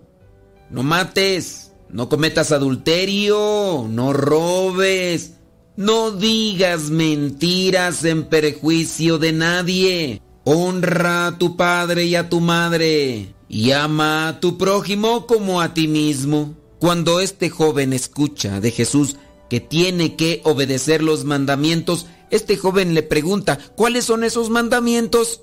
Pues estos, no mates, no te condenes, no ensucies tu corazón con el adulterio, con la fornicación, no robes, no le quites a los demás los bienes materiales, oye, tampoco digas mentiras, tienes que honrar a tu padre y a tu madre, no importando lo que te hayan dicho o lo que te hayan hecho y que por lo cual tomaste distancia, son tu padre y tu madre y tienes que honrarlos. Sobre todo ama a tu prójimo como a ti mismo. Lo que muchas cosas quieres que te hagan a ti los demás, hablando en sentido positivo o hablando en sentido cristiano, tú debes de hacerlo a los demás. aunque los demás no te paguen con la misma moneda. Dios nos va a juzgar y nos va a dar la vida eterna no por lo que los demás hacen con nosotros, sino por lo que nosotros hacemos con los demás. Este joven que se acerca a Jesús dice que eso ya lo está cumpliendo y pregunta, ¿qué más puede hacer? Pues no hay que quedarnos en un solo nivel, hay que avanzar, hay que subir de nivel, hay que sacrificarse cada vez más. Si quieres ser perfecto, anda, vende lo que tienes y dáselo a los pobres y así tendrás riqueza en el cielo. Jesucristo escucha que este joven quiere conocer qué necesita para tener vida eterna. Y nuestro Señor Jesucristo le dice que para tener la vida eterna hay que cumplir los mandamientos, pero después le dice que tiene que hacer un plus si quiere tener riqueza en el cielo. Cuando ya conocemos el reino de Dios, no hay que conformarnos. Cuando ya hemos conocido lo que Dios deposita en nuestros corazones mediante la oración, mediante la reflexión, mediante la gracia en los sacramentos, hay que seguirse esforzando para que tengamos riqueza en el cielo y también riqueza en nuestra alma y esa riqueza compartirla a los demás. Recuerda que tú podrás ayudar, que yo podré ayudar a los demás en la medida de la riqueza, de la gracia que Dios deposita en nuestros corazones. Y para eso se necesita mucho sacrificio. El sacrificio espiritual, el sacrificio también humano, la mortificación y la penitencia. Dejemos que Dios ilumine nuestros corazones con esta palabra bendita para que nos descubra el tesoro de su gracia, los tesoros que Él tiene para nosotros y que en esa forma, en esa medida, nosotros lo busquemos a Él y no seamos como este joven que se acercó a Jesús, que después que escuchó de boca de Jesús el sacrificio, la entrega, la mortificación, se fue triste porque dice que era muy rico y se puso a pensar en todos sus bienes materiales y no se puso a pensar en los bienes del cielo. Tengo sed de ti, Señor. Mi alma está vacía, tan seca. Lléname con tu agua viva, manantial inmenso de paz. Lléname con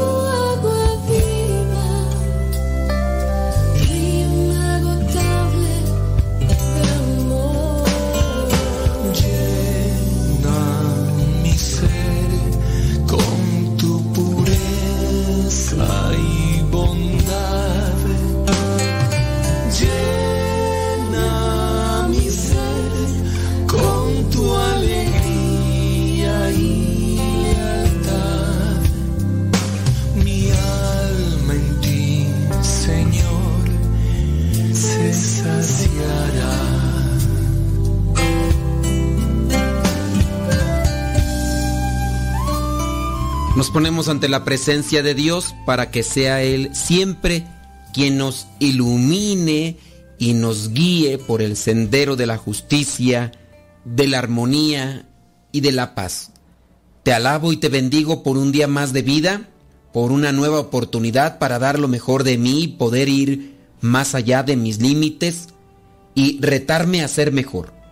Amado Dios, en este día me acerco hasta ti con emoción y alegría para darte gracias por las bendiciones que tú me regalas a diario. Gracias porque aún en medio de las pruebas y las tribulaciones, tu amor y tu bondad me permiten continuar. Y gracias porque cada día de mi vida puedo sentir tu maravillosa presencia soportándome, avivándome y dándome la fuerza y la fe necesarias para seguir adelante. Señor, te pido que en este día que inicia seas tú esa hermosa luz que ilumine mis pensamientos, que seas también bondad en cada una de mis acciones y sabiduría en todas mis decisiones.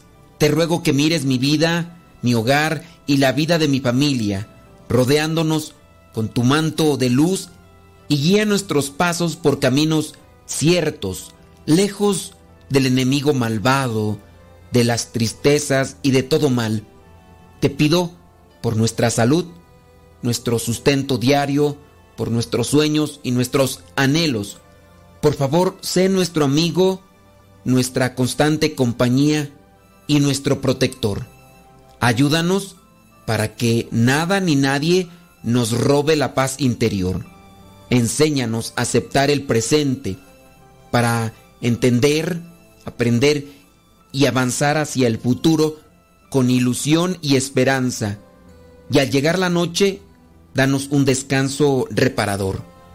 Permítenos dormir plácidamente para así poder despertar confiando que, sin duda, el día estará colmado de regalos y bendiciones.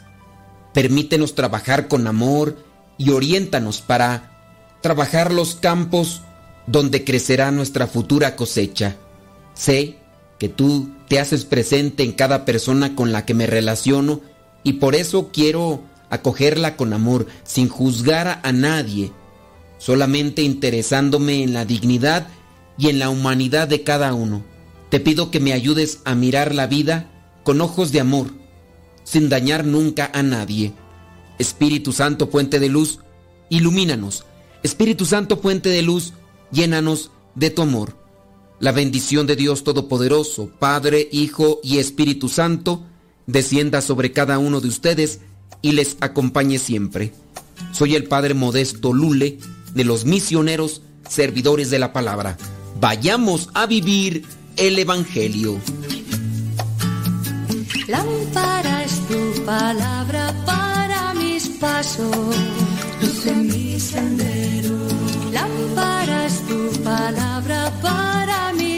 Mis pasos, luz mi sendero. Luz, tu palabra es la luz.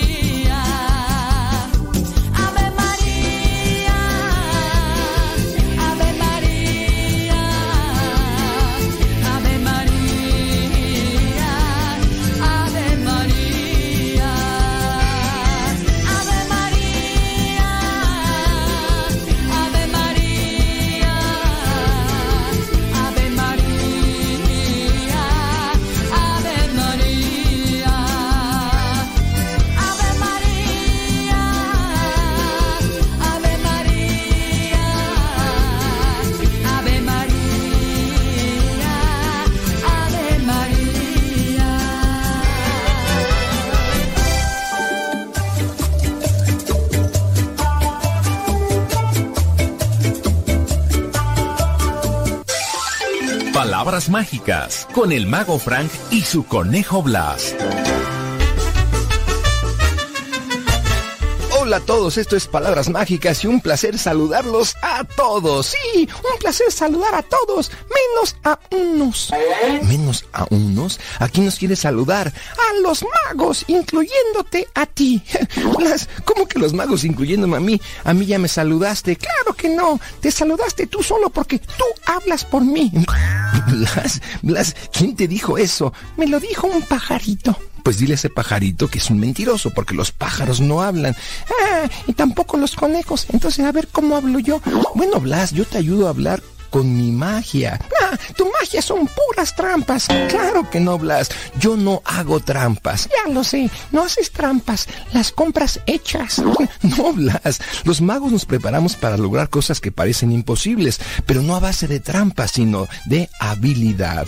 Ay, sí, hacen milagros. No, Blas, los magos no hacemos milagros. Sí, ¿verdad? Ni que fueran santos. No, Blas, tampoco los santos hacen milagros. Ay, sí, cierto, ¿verdad? Los santos meten goles. ¿Cómo que meten goles? Sí, los santos. ¿Qué santos? Los santos Laguna. No, Blas, ese es un equipo de fútbol. ¿Qué te parece que las palabras mágicas de hoy sean los milagros? ¿Y eso para qué? Para que entiendas que el único que puede hacer milagros, yo sé quién es. ¿Quién?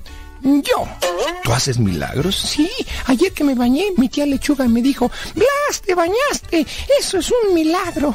No, Blas, esa es una expresión como, qué milagro que te dejas ver, pero eso no son milagros. Un milagro es un evento atribuido únicamente a la intervención divina. Ay, entonces, ¿la garza hace milagros? ¿Qué garza? La divina garza. No, Blas. Al decir divina me referimos a la intervención de Dios. Único ser humano que hizo milagros fue Jesús. Y eso muy contaditos. Ay, como cuando convirtió el agua en jugo de zanahoria. No, Blas no convirtió el agua en su jugo de zanahoria. Convirtió el agua en vino. ¿Y sabes por qué lo hizo? Claro, porque estaba muy buena la pachanga y querían seguir chupando. Blas, no se dice chupando, se dice bebiendo. No, chupando, porque el vino quedó tan sabroso que todos hasta se chupaban los dedos. Bueno, Blas, no sé si la fiesta estaba buena o no, ni tampoco si querían seguir bebiendo. Jesús convirtió el agua en vino porque lo pidió su mami. Con eso te demuestra que la Virgen no hace milagros, pero escucha nuestras peticiones para hacérselas llegar a Diosito directamente. ¿Y los santitos tampoco hacen milagros? No, Blas, tampoco los santitos. El único que hace milagros es Dios, pero hay personas que están muy cerca de Él y sirven como intercesores. Eh, cerquita de Dios, como los padrecitos. No, Blas, más cerquita. Como los obispos. Ah, cálmate. ¿Sabes lo que es un obispo? No, pero un día me picó una avispa. No, Blas, un obispo es un sacerdote, pero con un grado más elevado. Por ejemplo, solo el obispo puede confirmar o ordenar a otros sacerdotes. Y ellos son los que están más cerquita de Dios. No, Blas, hay más cercanos. Ah, sí, ya sé, el Papa. No, Blas, hay personas mucho más cercanas a Dios. Y estas personas son los santos. Pero si los santos ya están muertos, no Blas, los santos están vivos. Ay, si tú, ¿en dónde viven? Pues en el reino de los cielos, Blas, muy cerquita de Dios. Así que cuando tú invocas a un santo o a la Virgen, ellos oran por ti ante el mismísimo Dios. Y si lo que pides es justo y cree que es para ti, tarde o temprano ocurre el milagro. Órale, ¿y por qué hay unos santitos más famosos que otros? Bueno, eso ya es el gusto de cada quien, el gusto de la gente, pues se escoge a su santito. Pero para los ojos de Dios, todos los santos son iguales. Pues yo tengo mi santo favorito. ¿Cuál es tu santo favorito, Blas? El santo, el enmascarado de plata. Blas. Ay, Dios mío, ¿qué te parece que mejor nos escuchemos en otras palabras mágicas?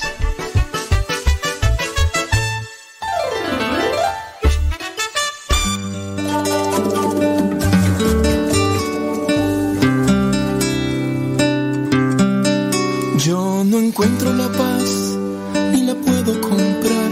No es teoría, es más bien forma de vida. No se puede inventar, no es meta final, paz es vida. Soy un necio quizás por buscar esta paz en cosas terrenales que se esfuman. Mi alma quiere cambiar, serenidad de por vida. Puedo sentir la paz de mi Señor.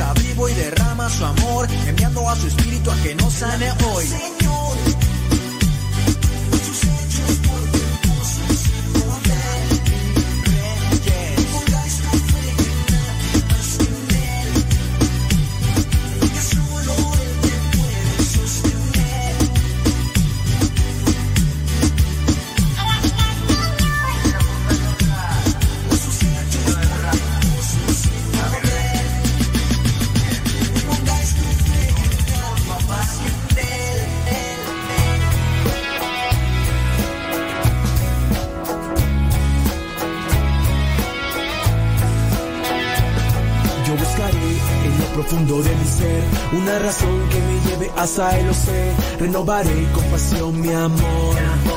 Solo contigo quiero estar yo. Escucha bien, hermano, lo que voy a decir. Jesús es grande, Él está junto a ti. Nos dio su amor sin preguntar por qué. Murió por nosotros en la cruz también. Él volverá nacer y estará en cada corazón que lo deje llegar. Su voz será la fuerza para vivir. Con su espíritu a mi lado voy a seguir. Voy buscando un sueño perdido. Voy buscando un sueño querido. Solo sueño con alcanzar alas de libertad. Voy buscando un sueño perdido. Voy buscando un sueño querido. Solo sueño con alcanzar alas de libertad.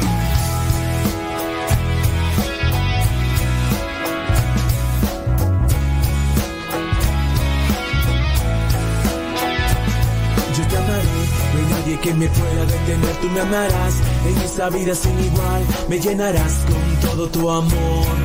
Y verás que no hay nadie que te ame más que yo.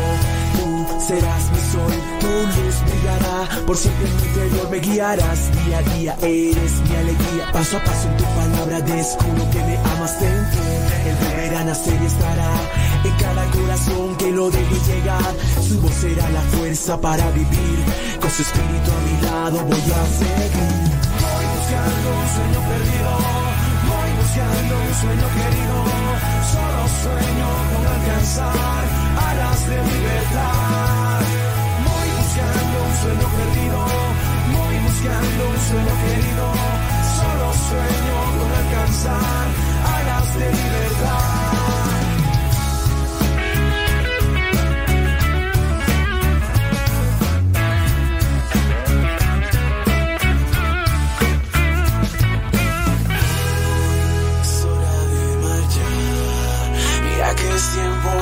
Mostrar lo que el Padre nos dejó de enseñanza.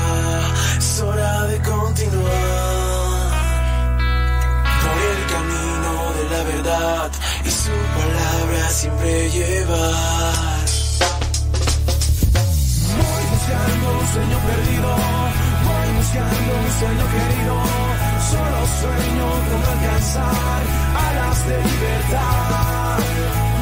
Buscando un sueño perdido, voy buscando un sueño querido, solo sueño con alcanzar alas de libertad.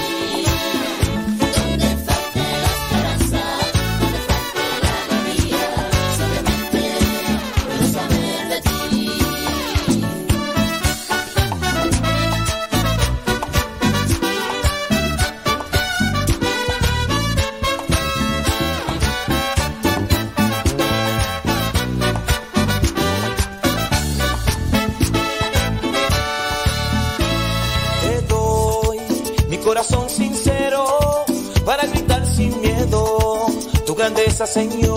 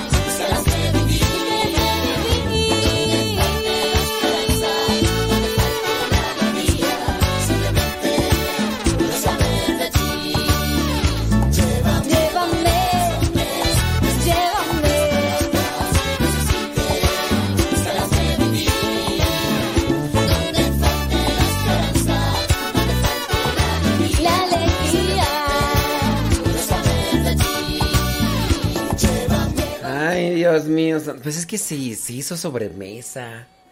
Y luego, pues ya ves, pues es que hay veces que la plática, que aquí, que allá, y que, y que no sé cuánto. Y pues ya cuando me di cuenta, oye, ya son las 10 y fracción, dije, me, ay, me voy corriendo porque ya tengo ya el compromiso ya con, allá con mi gente, allá con mi gente, ¿vale? Y pues sí, así pasa cuando sucede. Bueno, pues ya, ya estamos aquí.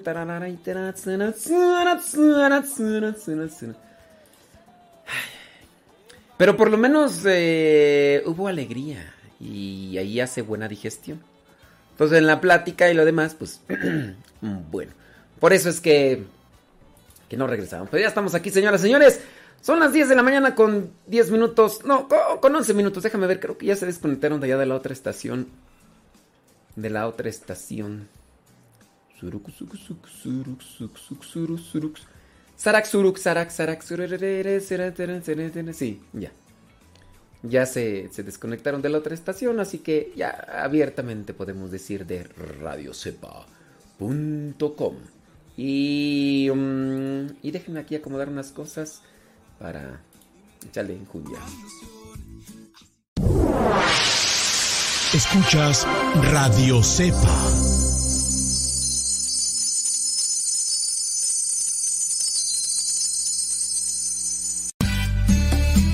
Tío Modesto, es que me gusta escuchar mucho Nano Sepa.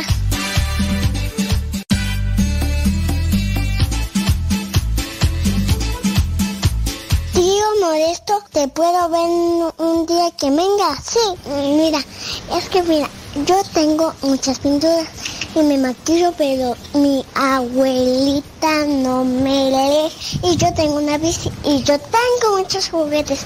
¿Qué te parece, tío Modesto? Te mando saludos muchos.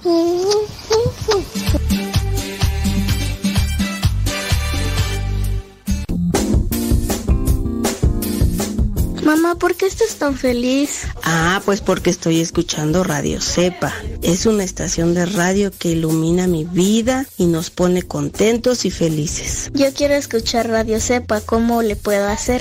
Ah, pues mira, ahí en tu celular le pones en la Play Store, descargas esa aplicación de Radio Cepa, ahí lo vas a escuchar.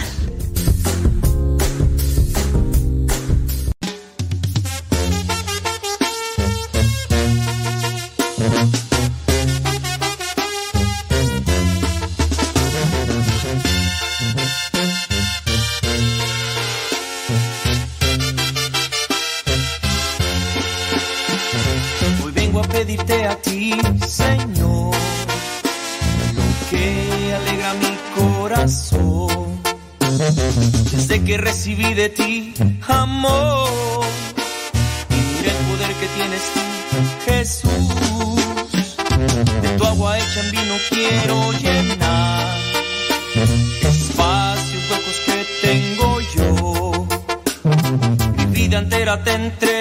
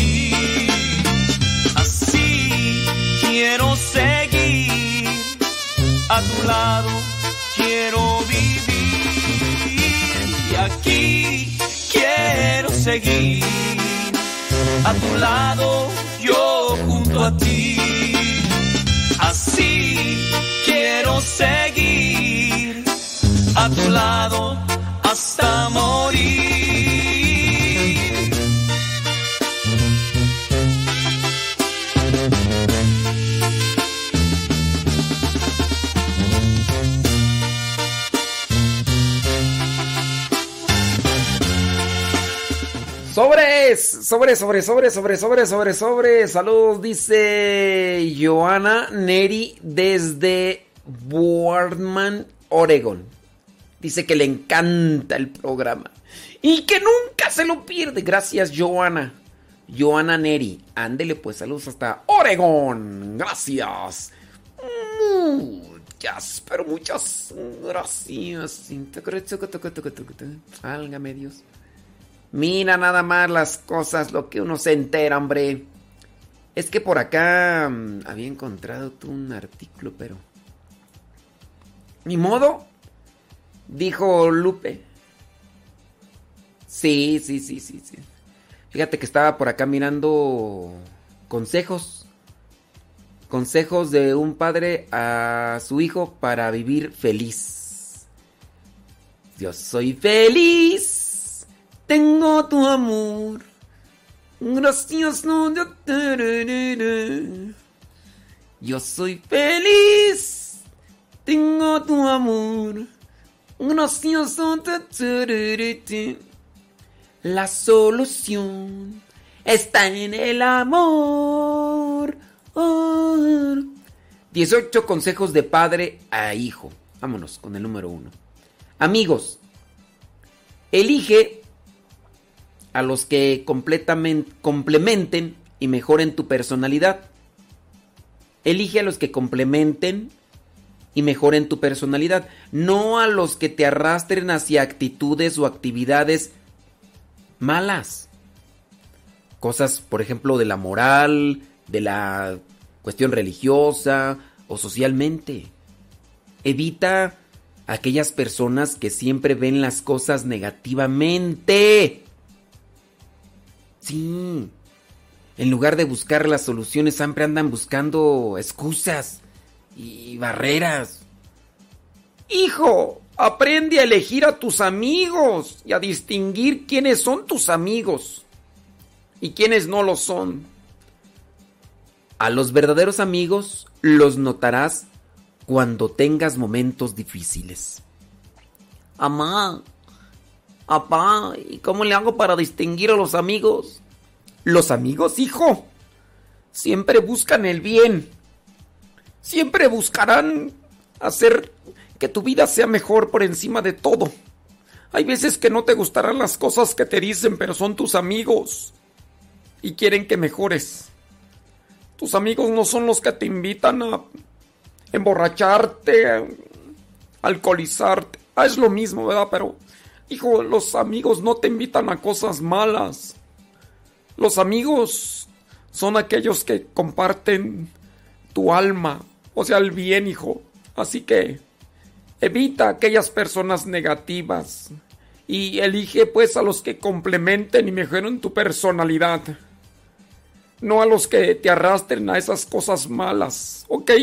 Ese es mi primer consejo, hijo. Número dos. Comunicación. Comunicación. Manténla con la gente que te importa. La comunicación, manténla con la gente que te importa.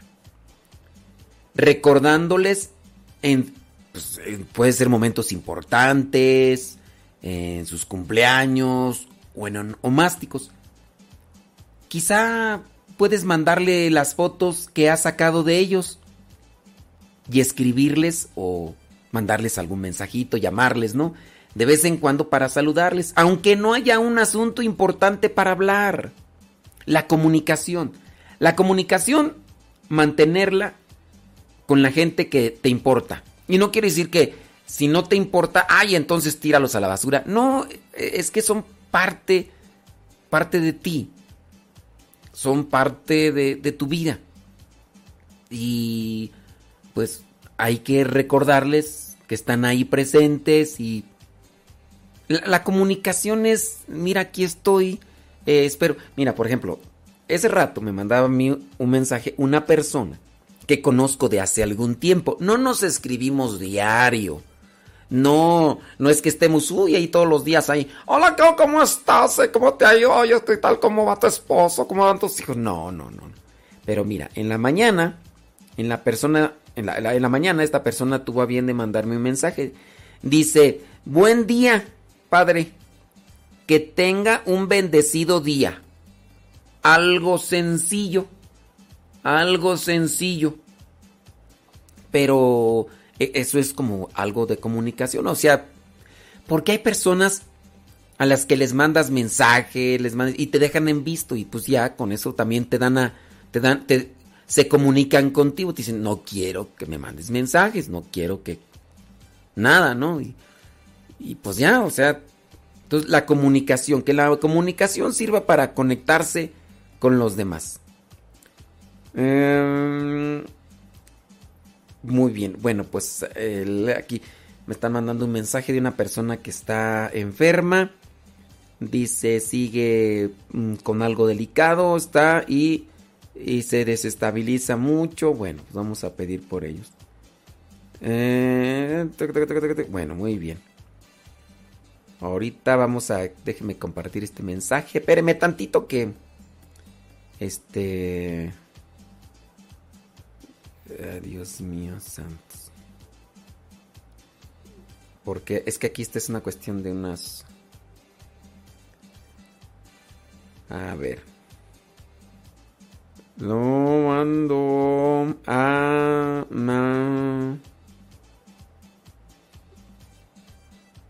Muy bien. Entonces ahí está. Bien, es que acá me están mandando un mensaje de unos de los hermanos sacerdotes de mi generación que está un poquito enfermo y necesita este pues que nos mantengamos allí en oración. Sale, vale. Eh, ¿En qué estaba tú? En la comunicación. Bueno, es que esto también va relacionado, ¿verdad? Con la comunicación. Sí, es que una de las religiosas me está compartiendo la situación de uno de mis hermanos sacerdotes de generación, que está con oxígeno y suero y se desestabiliza mucho. Entonces, pues ahí hay que unirnos en oración con él. Y ya se los estoy comunicando a mis otros hermanos sacerdotes de generación. Para que... Eso, ok. Este... ¿En qué estábamos tú? ¿En qué estábamos? Eh... Ok, ya, ya. Comunicación. Comunicar. Sobre consejos a tus hijos. Sobre la comunicación. Yo sí veo que a veces nosotros podemos mantener comunicación con personas que en realidad no, no nos aportan eh, cosas que, que puedan hacernos tener una vida mejor o de mayor calidad. Eh, puede ser que platiques más con gente que ni siquiera conoces físicamente, que no conoces nada de esta persona más lo que te ha dejado ver en internet. Por ejemplo, aquella señora que se la, se la pasa platique y platique con contactos de WhatsApp que conoció que conoció a través de, de- del Facebook. Los conoció en un grupo de chat a través del Facebook y ya sea que se comunique en WhatsApp que ya tiene su grupito con estas personas, no las conoce físicamente. Y a lo mejor puede decir, ay, pero es que ya me compartieron su vida y todo lo demás. Sí, pero yo pregunto, ¿por qué dedicarle más tiempo a personas que no conoces físicamente, que no son parte ni de tu familia? ¿Y por qué no mejor le dedicas más tiempo a quienes son parte de tu familia?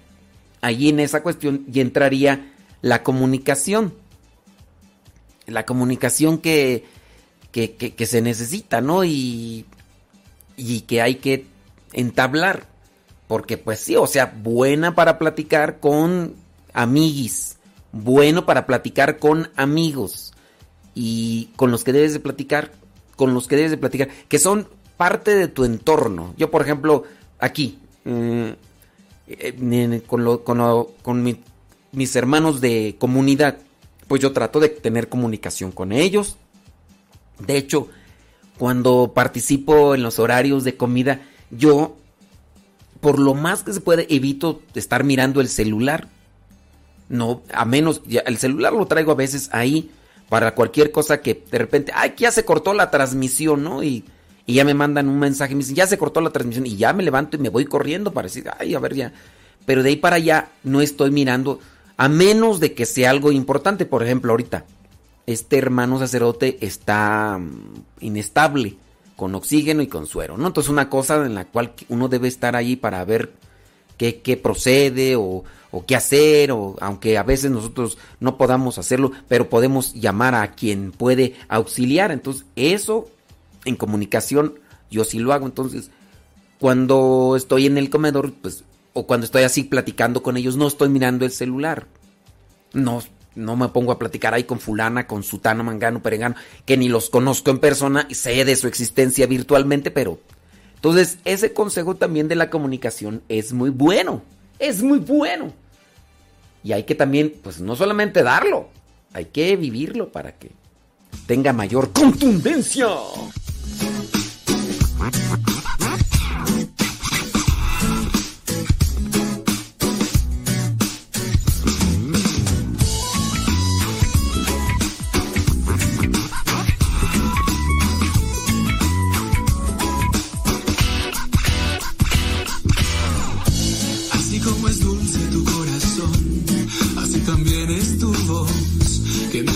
Siempre en la madrugada y me regala una ilusión. Así como llegas por la mañana, llega también mi canción, que toca con las notas de mi guitarra, mi corazón la percusión. Nunca pensé enamorarme así del fuego de tu corazón y construir mi historia con tus ojos que me llevan a la gloria. Amor, amor, amor, amor. Tú eres la magia de mi canción. Amor. Sin ti me muero, sin ti me desespero. Amor, amor, amor, amor. Tú te robaste mi corazón. Amor, amor, amor, amor. Sin ti me muero, sin ti me desespero. Y nunca olvides a este hombre que te canta sin nombre y que busca darte entero el corazón.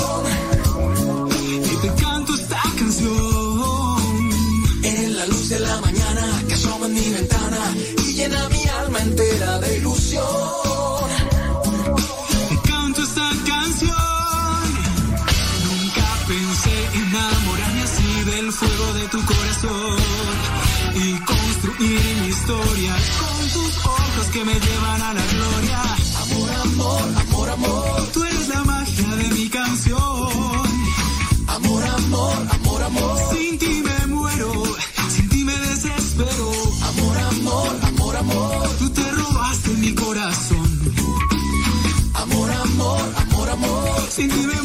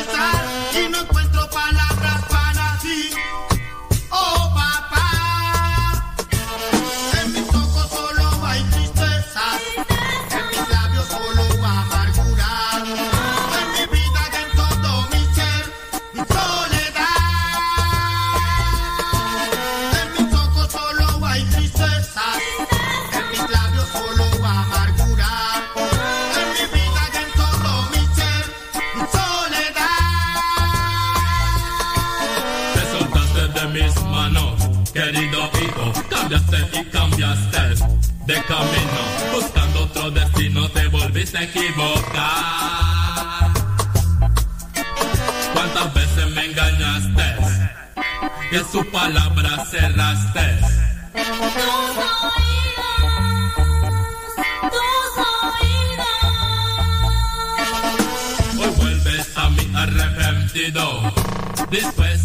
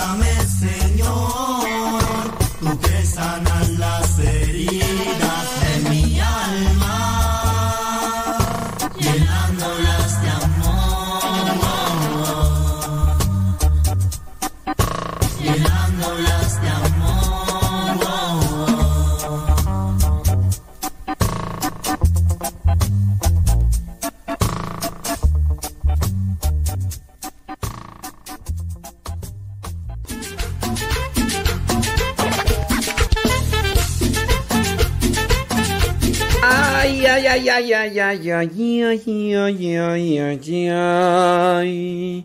Señor mío Jesucristo, Dios y hombre verdadero. Oye, estábamos con estos consejitos, sí. Vamos a, espérame, espérame tantito, nomás de aquí me sintoniza. Ah, espérame, es que me están mandando acá mensajitos, mira, espérame tantito.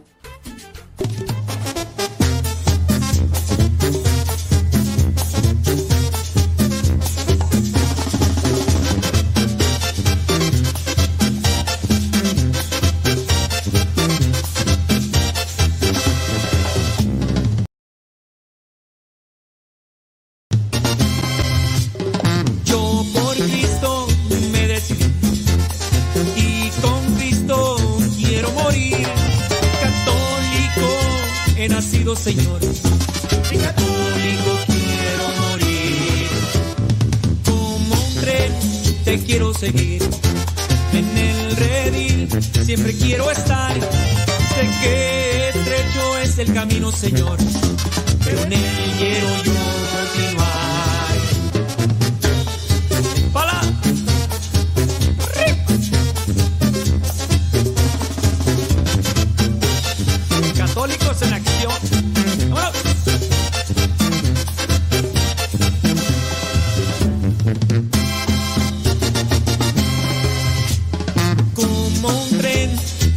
seguir. En el redil siempre quiero estar. Sé que estrecho es el camino, Señor. Pero en él quiero yo continuar.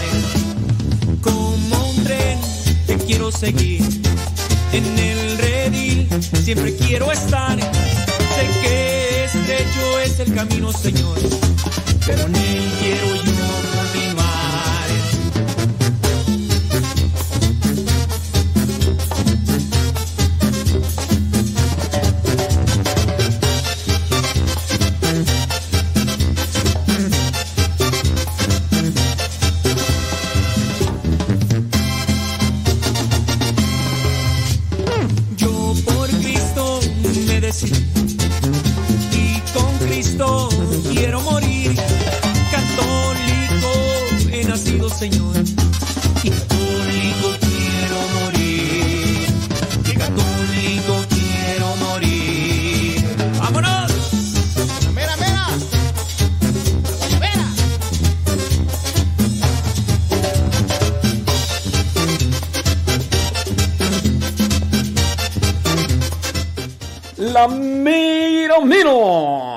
Consejos de un papá hacia un hijo. La conducta. Hablando de consejos que debe darle un papá a su hijo. Conducta. Manténla correctamente.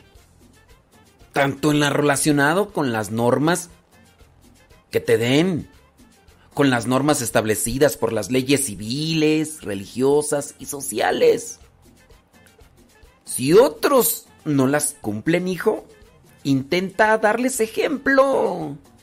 Mira, en la medida, hijo, que tú las cumplas, tendrás la satisfacción de decir, hice lo que me tocaba, hice lo que me tocaba. Sí, eh, no sé, estos consejitos así como que podríamos darlos así una- en una voz de, unos vieji- de un viejito, ¿no? De un padre sabio, coherente, congruente y que le puede estar diciendo a su hijo, a ver, mijito, entiende la conducta.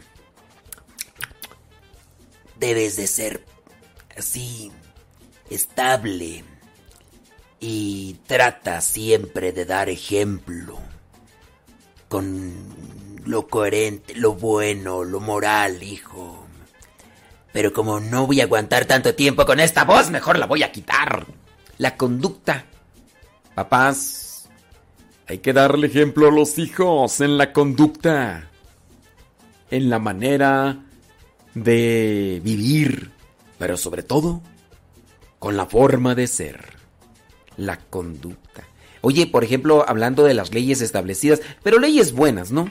Porque ya ves que pues ya hay leyes del aborto y otras cosas más que pues ahí sí ya no.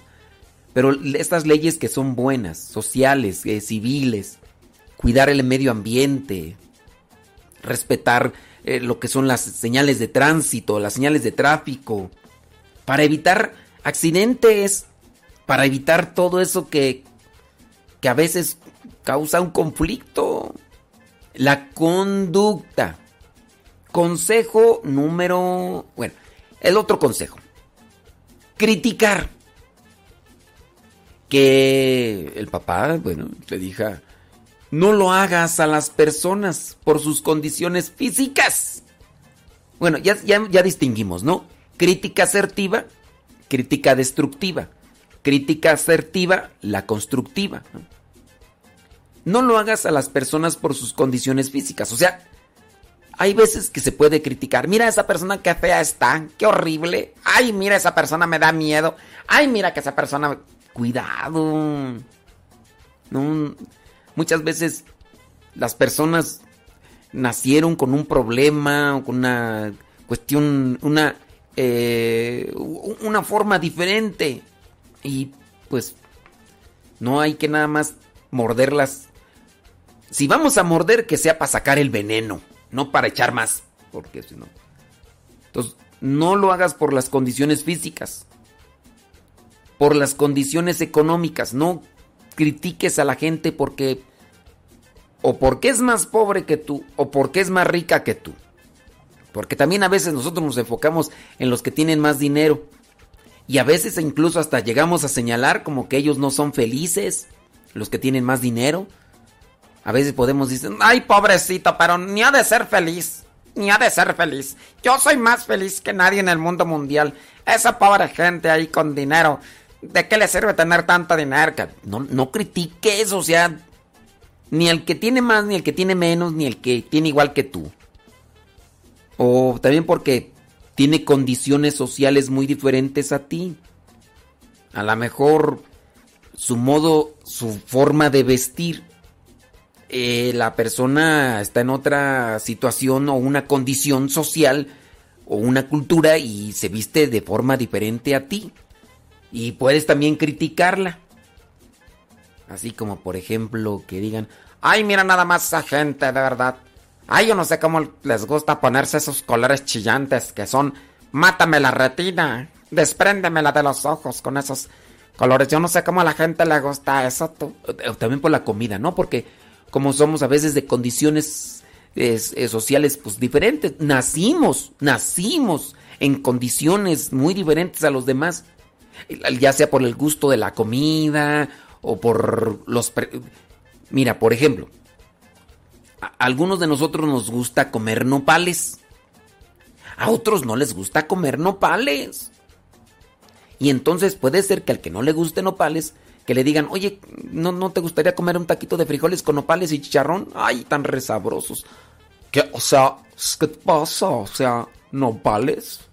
O sea, eso es para los animales, para las vacas, para los becerros. O sea, ni se te ocurra ofrecerme ese tipo de alimento, o sea, en mi rancho, en mi pueblo, en mi ciudad, o sea, ahí se los dan a los animales, a las vacas. O sea, ¿cómo se te ocurre que yo voy a estar comiendo? Pero ya los probaste, los nopales.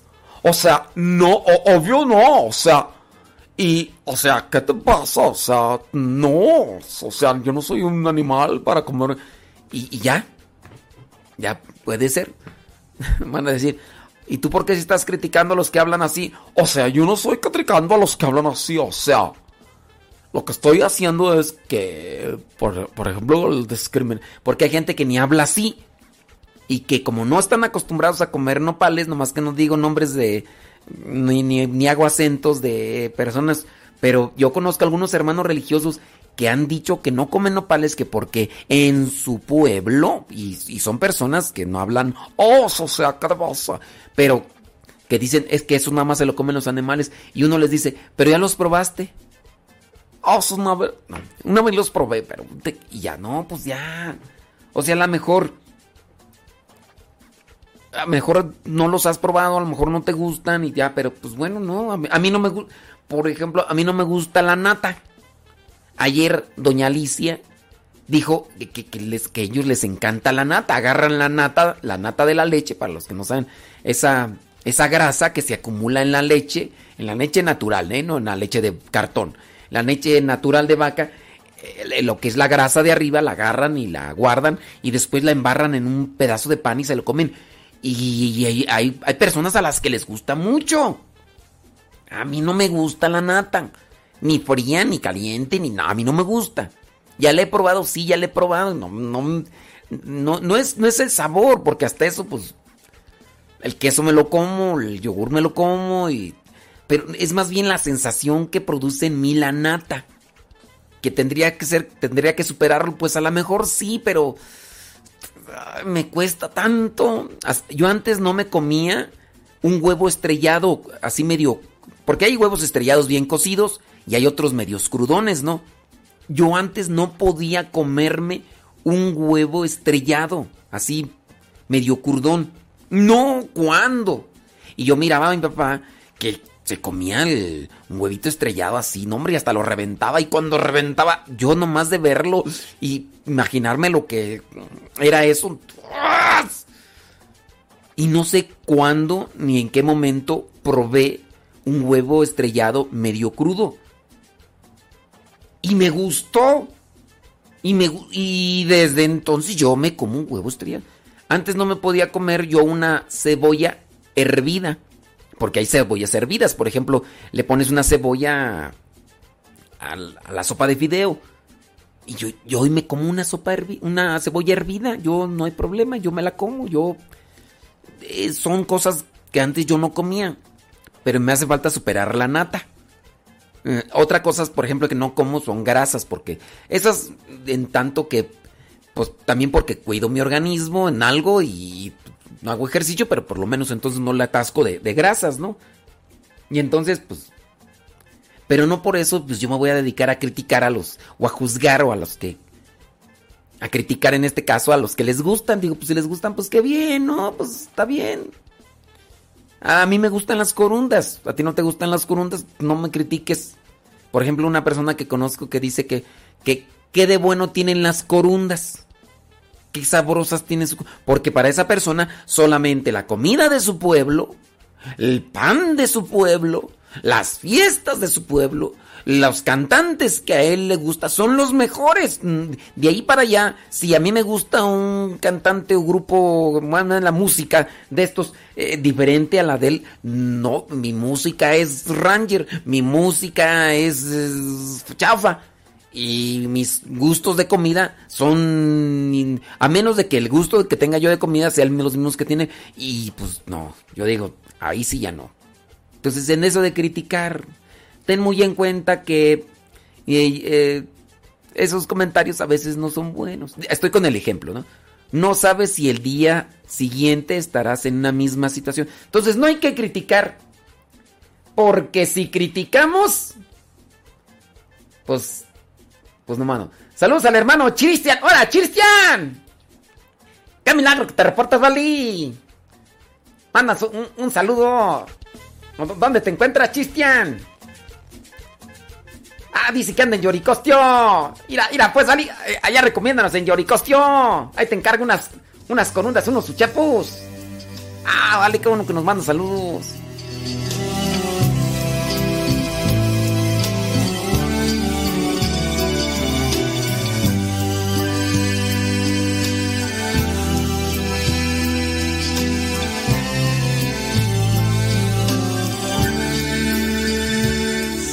No sé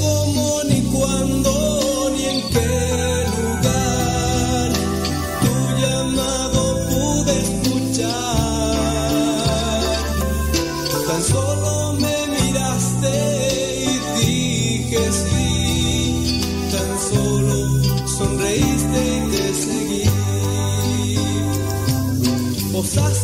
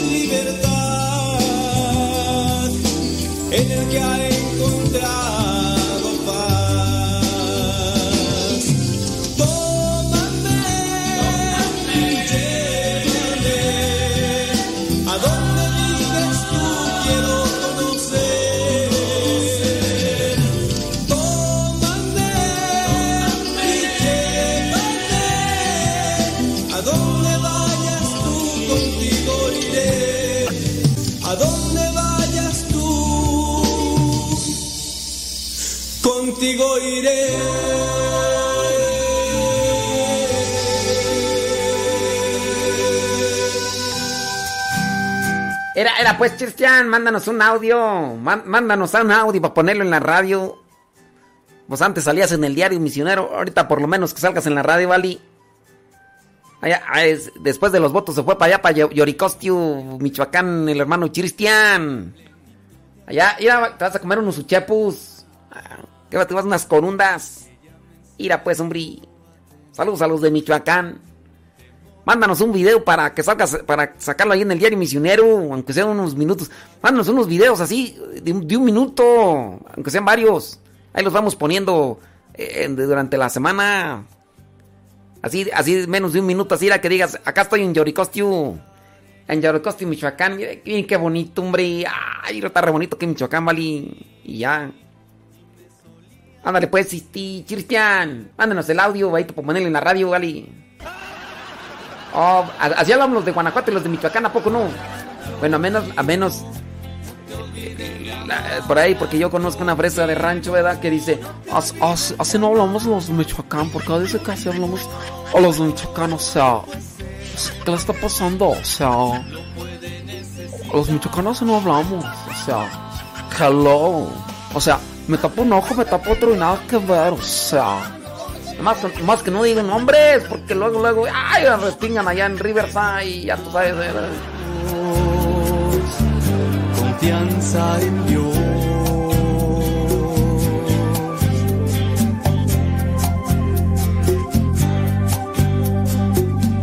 Por la noche al despertar ella siempre estaba junto a mí y me solía y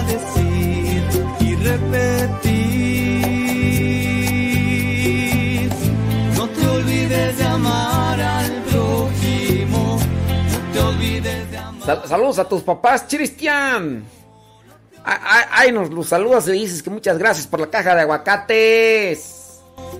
Ey, gracias. Mira, al rato esos aguacates, no, en la hora de la comida. Ah, muchachos, unos, tac- unos tacones así, qué bárbaro.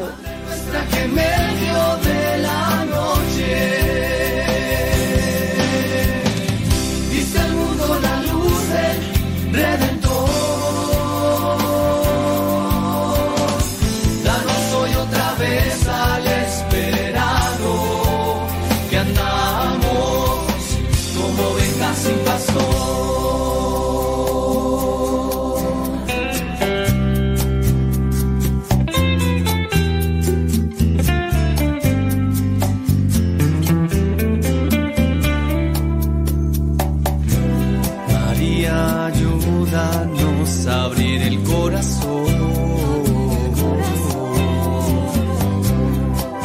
Enséñanos a decir a nuestro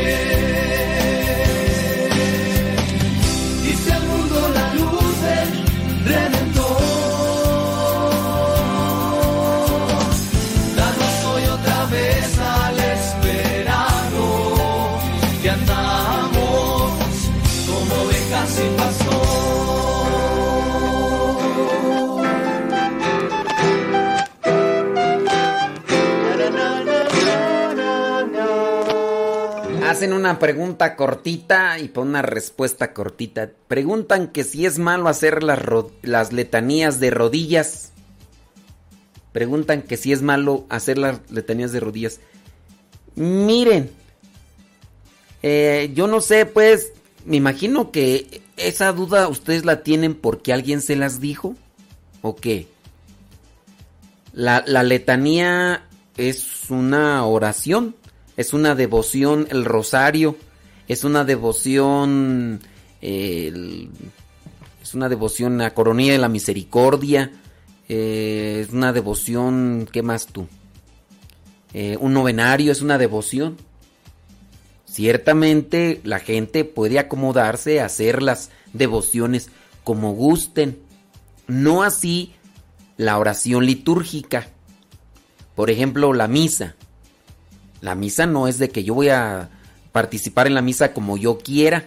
Pues no, ya porque ya está establecido en la liturgia. La liturgia tiene ya su regla, su ya tiene su ya tiene un orden, tiene ya está establecida los las formas en las que uno debe de participar en la Santa Misa. Las devociones no. La, es más, déjenme decirles, la oración ante el Santísimo es una devoción. La oración ante el Santísimo es una devoción. No el Santísimo. La oración ante el Santísimo es una devoción. Esto implica pues que eh, la persona que quiera rezar sentada, pues puede rezar sentada. Puede- qui- quiere rezar parada, puede rezar parada. Quiere rezar en voz alta, puede rezar en voz alta. Quiere rezar en silencio, puede rezar en silencio. Quiere rezar de rodillas, puede rezar de rodillas.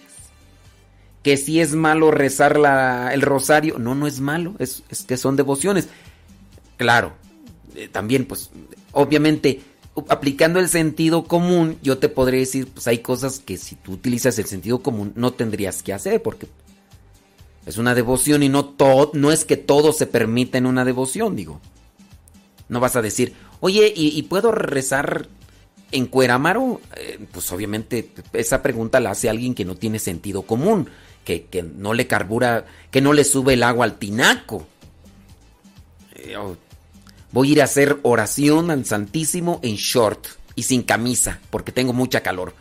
Esa pregunta la haría alguien que no le sube el agua al tinaco, que no le carbura bien eh, el motor, los, las bujías ya se le quemaron. Entonces, este, pues, hablando de- del rosario, el rosario es una devoción. Las posturas que debes tomar para rezar el rosario, pues las establece el grupo, la comunidad o, la persona que quiera rezar el rosario. Si quieres rezar el rosario con los pies descalzos encima de unas pencas de nopal espinoso, es, es, es tu decisión. Yo no te voy a decir que así es malo, que no es malo, que sí de rodillas, que, que sentado, que no, pues cada quien es una devoción. No, pues, no sé si me dé pues a entender que si es malo rezar la letanía de rodillas, pues es malo a lo mejor para tus rodillas, que a lo mejor tus rodillas ya necesitan que les eches un poquito de, de aceite porque ya te rechinan bastante las bisagras, ya. Entonces, hay cosas, ¿no? Entonces, yo, yo quiero que se comprenda esto. En las devociones hay mucha apertura, hay muchas formas de poder realizar eh, la, la devoción. Que caminando, que de pie, que sentado, que acostado si quieres. Obviamente, si tienes sentido común, sabrás tú que pues no es correcto que te vayas a acostar ahí en, en la capilla y ah, voy a, voy a acostarme aquí en la capilla porque dijo el padre que sí se puede rezar el rosario acostado. Entonces voy a acostar aquí en la capilla, ¿no? Ahí en la capilla del Santísimo. Pues obviamente no. Pues no, pues tiene sentido como dices, no, la capilla no es para venirse a acostar. Si quieres rezar el rosario acostado, en tu casa, allá, en tu cama, en tu sofá, en el parque, allá, pues sí. Pues sí, o sea, eh, yo quiero llevarles pues a eso que consideren. Hay un abanico de formas que podrían aplicarse para con las devociones, ya sea por ejemplo en el Santísimo. Ante el Santísimo eh, habrá personas que les gusta eh, incluso bailar. Bueno, pues que bailen, ¿verdad? Pero siempre y cuando no obliguen a los demás a hacer, ni que tampoco interrumpan. Yo voy a una, yo por ejemplo, yo voy a una capilla y a mí no me gusta escuchar a la gente que está haciendo sus oraciones en voz alta, porque me interrumpen, me distraen. ¿Te imaginas? Yo estoy ahí en el Santísimo y empieza ahí la señora o el señor pidiendo sus necesidades espirituales, por sus necesidades espirituales. Ay, Señor, yo te pido por mi nuera. Ay, ya ves, ay, ya ves, Señor, como eres de metiche y ay, bien floja, holgazana, ni sabe cocinar. Ay, Señor Dios Todopoderoso, tócale el corazón para que no ande ahí nada más porque, ay, ya me tiene harta. Y, yo ahí, ay, a ver, ¿qué más? Échele, échele, échele. Pues no, ¿verdad? Pues cada quien, cada quien. Entonces, sí quedó más o menos así como que comprendido el asunto. Si quiere rezar el- la letanía, el rosario, hay formas, sin duda. Obviamente, ¿por qué uno reza de rodillas? Es un signo de humildad, también es un signo de sacrificio. Por eso yo rezo de rodillas, mientras puedo. Ya me empiezan allí a doler mis rodillas y ya... Ay, pues y mira, ¿para qué estoy allí sufriendo? Yo quiero rezar, entonces yo me- ya me siento y me pongo a, rezar sentado. O si no me pongo de pie, ¿verdad? Bueno, ahí, ahí se los dejo, pues, hombre, para que más o menos lo tengan presente. Sí. Em, entonces, pues, ahí, ahí chequenle, porque sí, no es, digo, hay veces que uno encuentra personas que dicen que es malo. Es malo hacer esto, es malo hacer aquello. Veamos, ¿es oración litúrgica? ¿Cuál es la oración litúrgica? Es una, es, liturgia. Entonces ustedes también ya tienen que distinguir qué es la liturgia. ¿Qué es la liturgia? Por ejemplo, ¿qué y qué abarca la, la liturgia, las horas? A ver, ¿qué, qué abarca la liturgia? La liturgia abarca la misa, la liturgia de las horas y, y hay otras, hay otras que la liturgia, eh, en la cual, ¿en dónde más se aplica la liturgia? Pues en los sacramentos. Los sacramentos ya está establecido también qué es lo que se tiene que hacer. Ahí no es de que, a ver qué se me ocurre, a ver aquí qué le puedo cambiar. Los sacramentos es liturgia. La misa es liturgia. La oración de las laudes, la oración de las vísperas es liturgia. No vale, pues, por ejemplo, hacer cambios en la mañana. Imagínate que tú dices en la mañana, oye, yo quiero rezar ahorita en la mañana, en vez del oficio, quiero rezar eh, las completas. Pues no, pues, o sea, no. Pero el rosario, pues el rosario, la iglesia establece lo que vendría a ser como un cierto tipo de propuesta. El lunes, martes, miércoles, jueves y viernes establece uno de los misterios para el, rosario. Ah, que tú el lunes no quieres rezar los gozosos, tú quieres rezar los dolorosos. Reza los dolorosos. Pues sí, no, no hay problema aquí, no. Pero no en la liturgia. No en la liturgia, es que es en la mañana, pero yo quiero rezar completas porque me gusta más la oración de completas. No, ahí no se puede. Tienes que rezar en la mañana la oración que corresponde, las laudes, en el caso el oficio, en lo que vendría a ser ya la mañana, la, la, la, eh, tercia, la tercia, la mañana, la tercia, ya mediodía, la sexta, a las 3 de la tarde la nona, en las tardes ya más tarde las vísperas y ya después las completas. Y no, no encuadra pues que tú digas yo quiero rezar la sexta en la tercia o la tercia en la sexta, no, hay que pues sí, acuérdense, es devoción. Una devoción es el rosario, la coronilla de la misericordia, los novenarios y también es una devoción, es una devoción rezar ante el Santísimo. Y pues, allá cada quien, ¿ok? Ándeles pues, hombre, pues ahí están, déjame ver por acá si hay unas preguntas más relacionadas con el tema. Y saludos, dice Lisette Ayrap desde Azusa, California. Muchas, pero muchas gracias. Em, sí, sí, porque es que estoy acá checando los- las preguntas pues, para tratar. Si es que hay más preguntas con relación a, a eso. Y, ya. Entonces, este. mm, Creo que no, ¿verdad? Solamente son comentarios de cómo rezan en sus lugares ahí de donde viven y, y todo lo demás. Pero sí hay que tener mucho cuidado con las devociones, oiga, porque salen devociones hasta por... De veras, así, las devociones se multiplican y a veces la gente está muy eh, en la búsqueda de novedades. Ay, que mira que esta oración sí está bien bonita. Ay, mira que esta oración me gustó mucho. Y, entonces se buscan las devociones más bien por moda, por novedad. Y pues las, las devociones, pues sí. A mí, por ejemplo, me han criticado que porque yo no rezo la coronilla de la misericordia. Digo, hay veces que sí, hay veces que no. Yo no me la sé de memoria.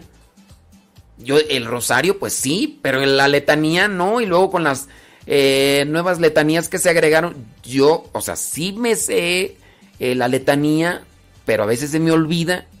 Una, dos, tres.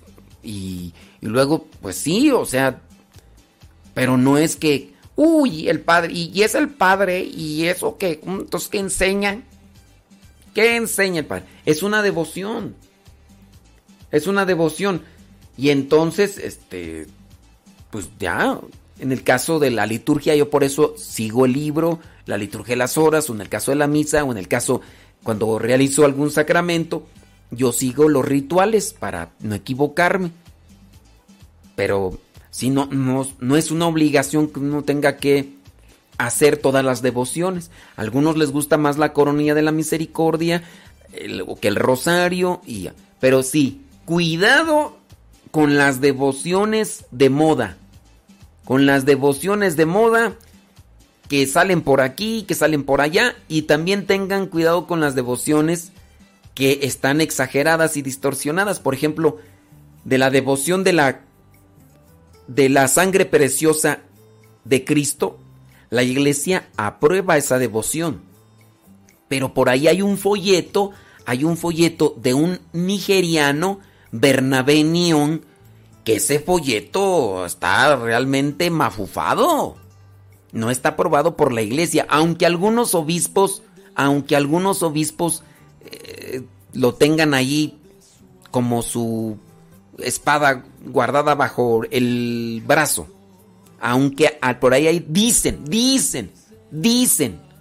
Ni siquiera es que el obispo haya dicho una carta, no. Porque hay personas que defienden esa devoción del folleto, defienden el folleto del nigeriano Bernabé Nión, y esas señoras principalmente me han dicho, ay padre, usted cómo es, se va a ir al infierno por andar diciendo que esa devoción de, de Bernabé Nión no es válida. Fíjese que el obispo fulano la reza hasta las 3 de la mañana y usted se va a ir al infierno. A esa señora sí, pues que Dios la perdone y todo, pero pues La sangre del Señor es prueba de su amor. Lava mis pecados, sana mis heridas, sangre que derrama su puro corazón. El agua del Señor es prueba de su amor. Purifica mi alma, limpia mis desdichas, agua que derrama su puro corazón. Porque el corazón de Cristo late con misericordia. Cristo tiene sangre y agua viva. Porque el corazón de Cristo es luz en mis tinieblas. Porque el corazón de Cristo es vida eterna.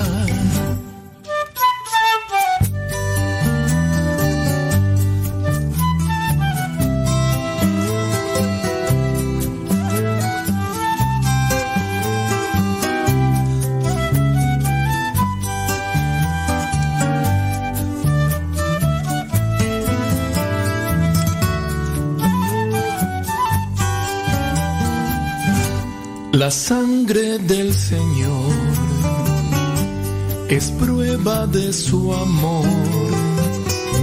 Lava mis pecados, sana mis heridas, sangre que derrama su puro corazón. El agua del Señor es prueba de su amor, purifica mi alma, limpia mis desdichas, agua que derrama su puro corazón.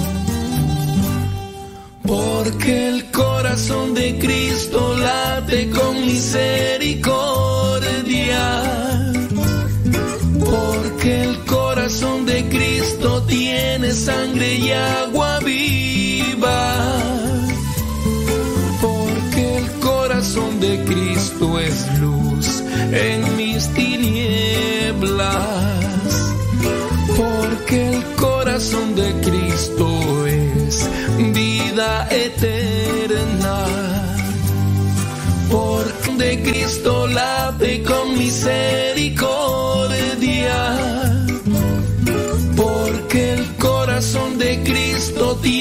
Sangre y agua viva. Porque el corazón de Cristo es luz. Aquí le cortamos, ya nos vamos del programa El que madruga. Al ratito regresamos a responder sus preguntas en el programa De todo un poco para el católico. Hoy es día lunes 16 de agosto. Son las 11 de la mañana con 12 minutos. Gracias por su sintonía. Gracias por su sintonía. Gracias también por su apoyo.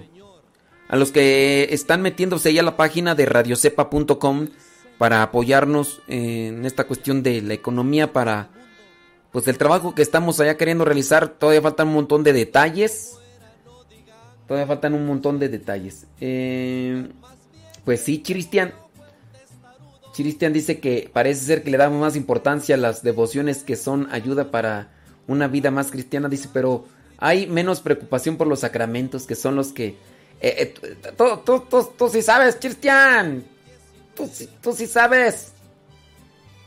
Sí, ya nos damos, Cristian. No mandaste el mensaje en audio. Es que dice que anda con sus papás y le da pena. ¿Pena tú, Cristian?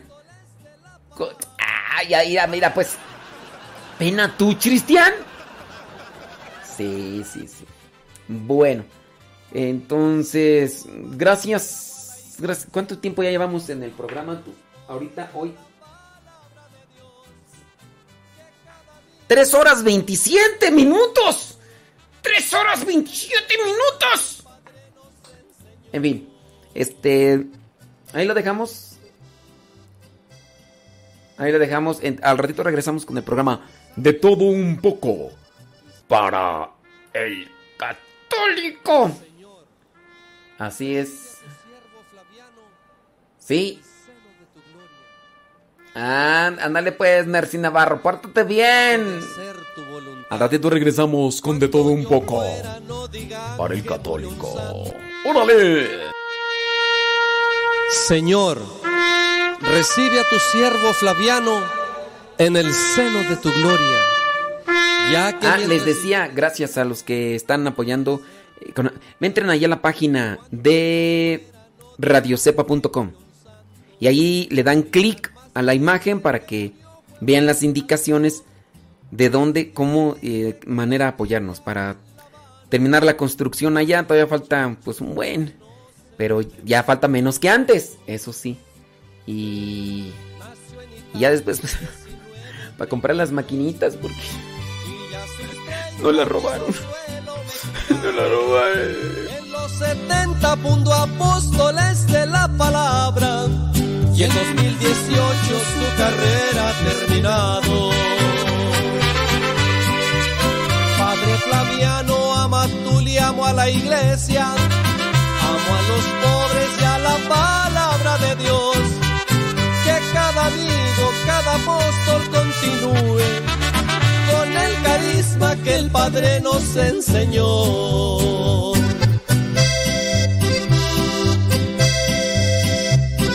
Herido, cansado y agotado. Quisiera llegar el último día en tu presencia, oh mi Dios, como un soldado valiente en el fragor de la batalla. Oh Padre eterno, te estamos agradecidos por el carisma que en Flaviano nos has dado. Nos ha enseñado a vivir con orden la vida. A ti regresa y deja varios ordenados. Tu cuerpo inerte siguió siendo misionero hasta el final con sus guaraches en los pies. Salió de México a y Veracruz y hoy descansa en Catedral de San Andrés. Amigos, todos les invito a continuar con la misión que nos fue encomendada. Padre Amatuli dejó la mecha prendida. Prendamos muchas mechas y que se haga la alumbrada. Padre Flaviano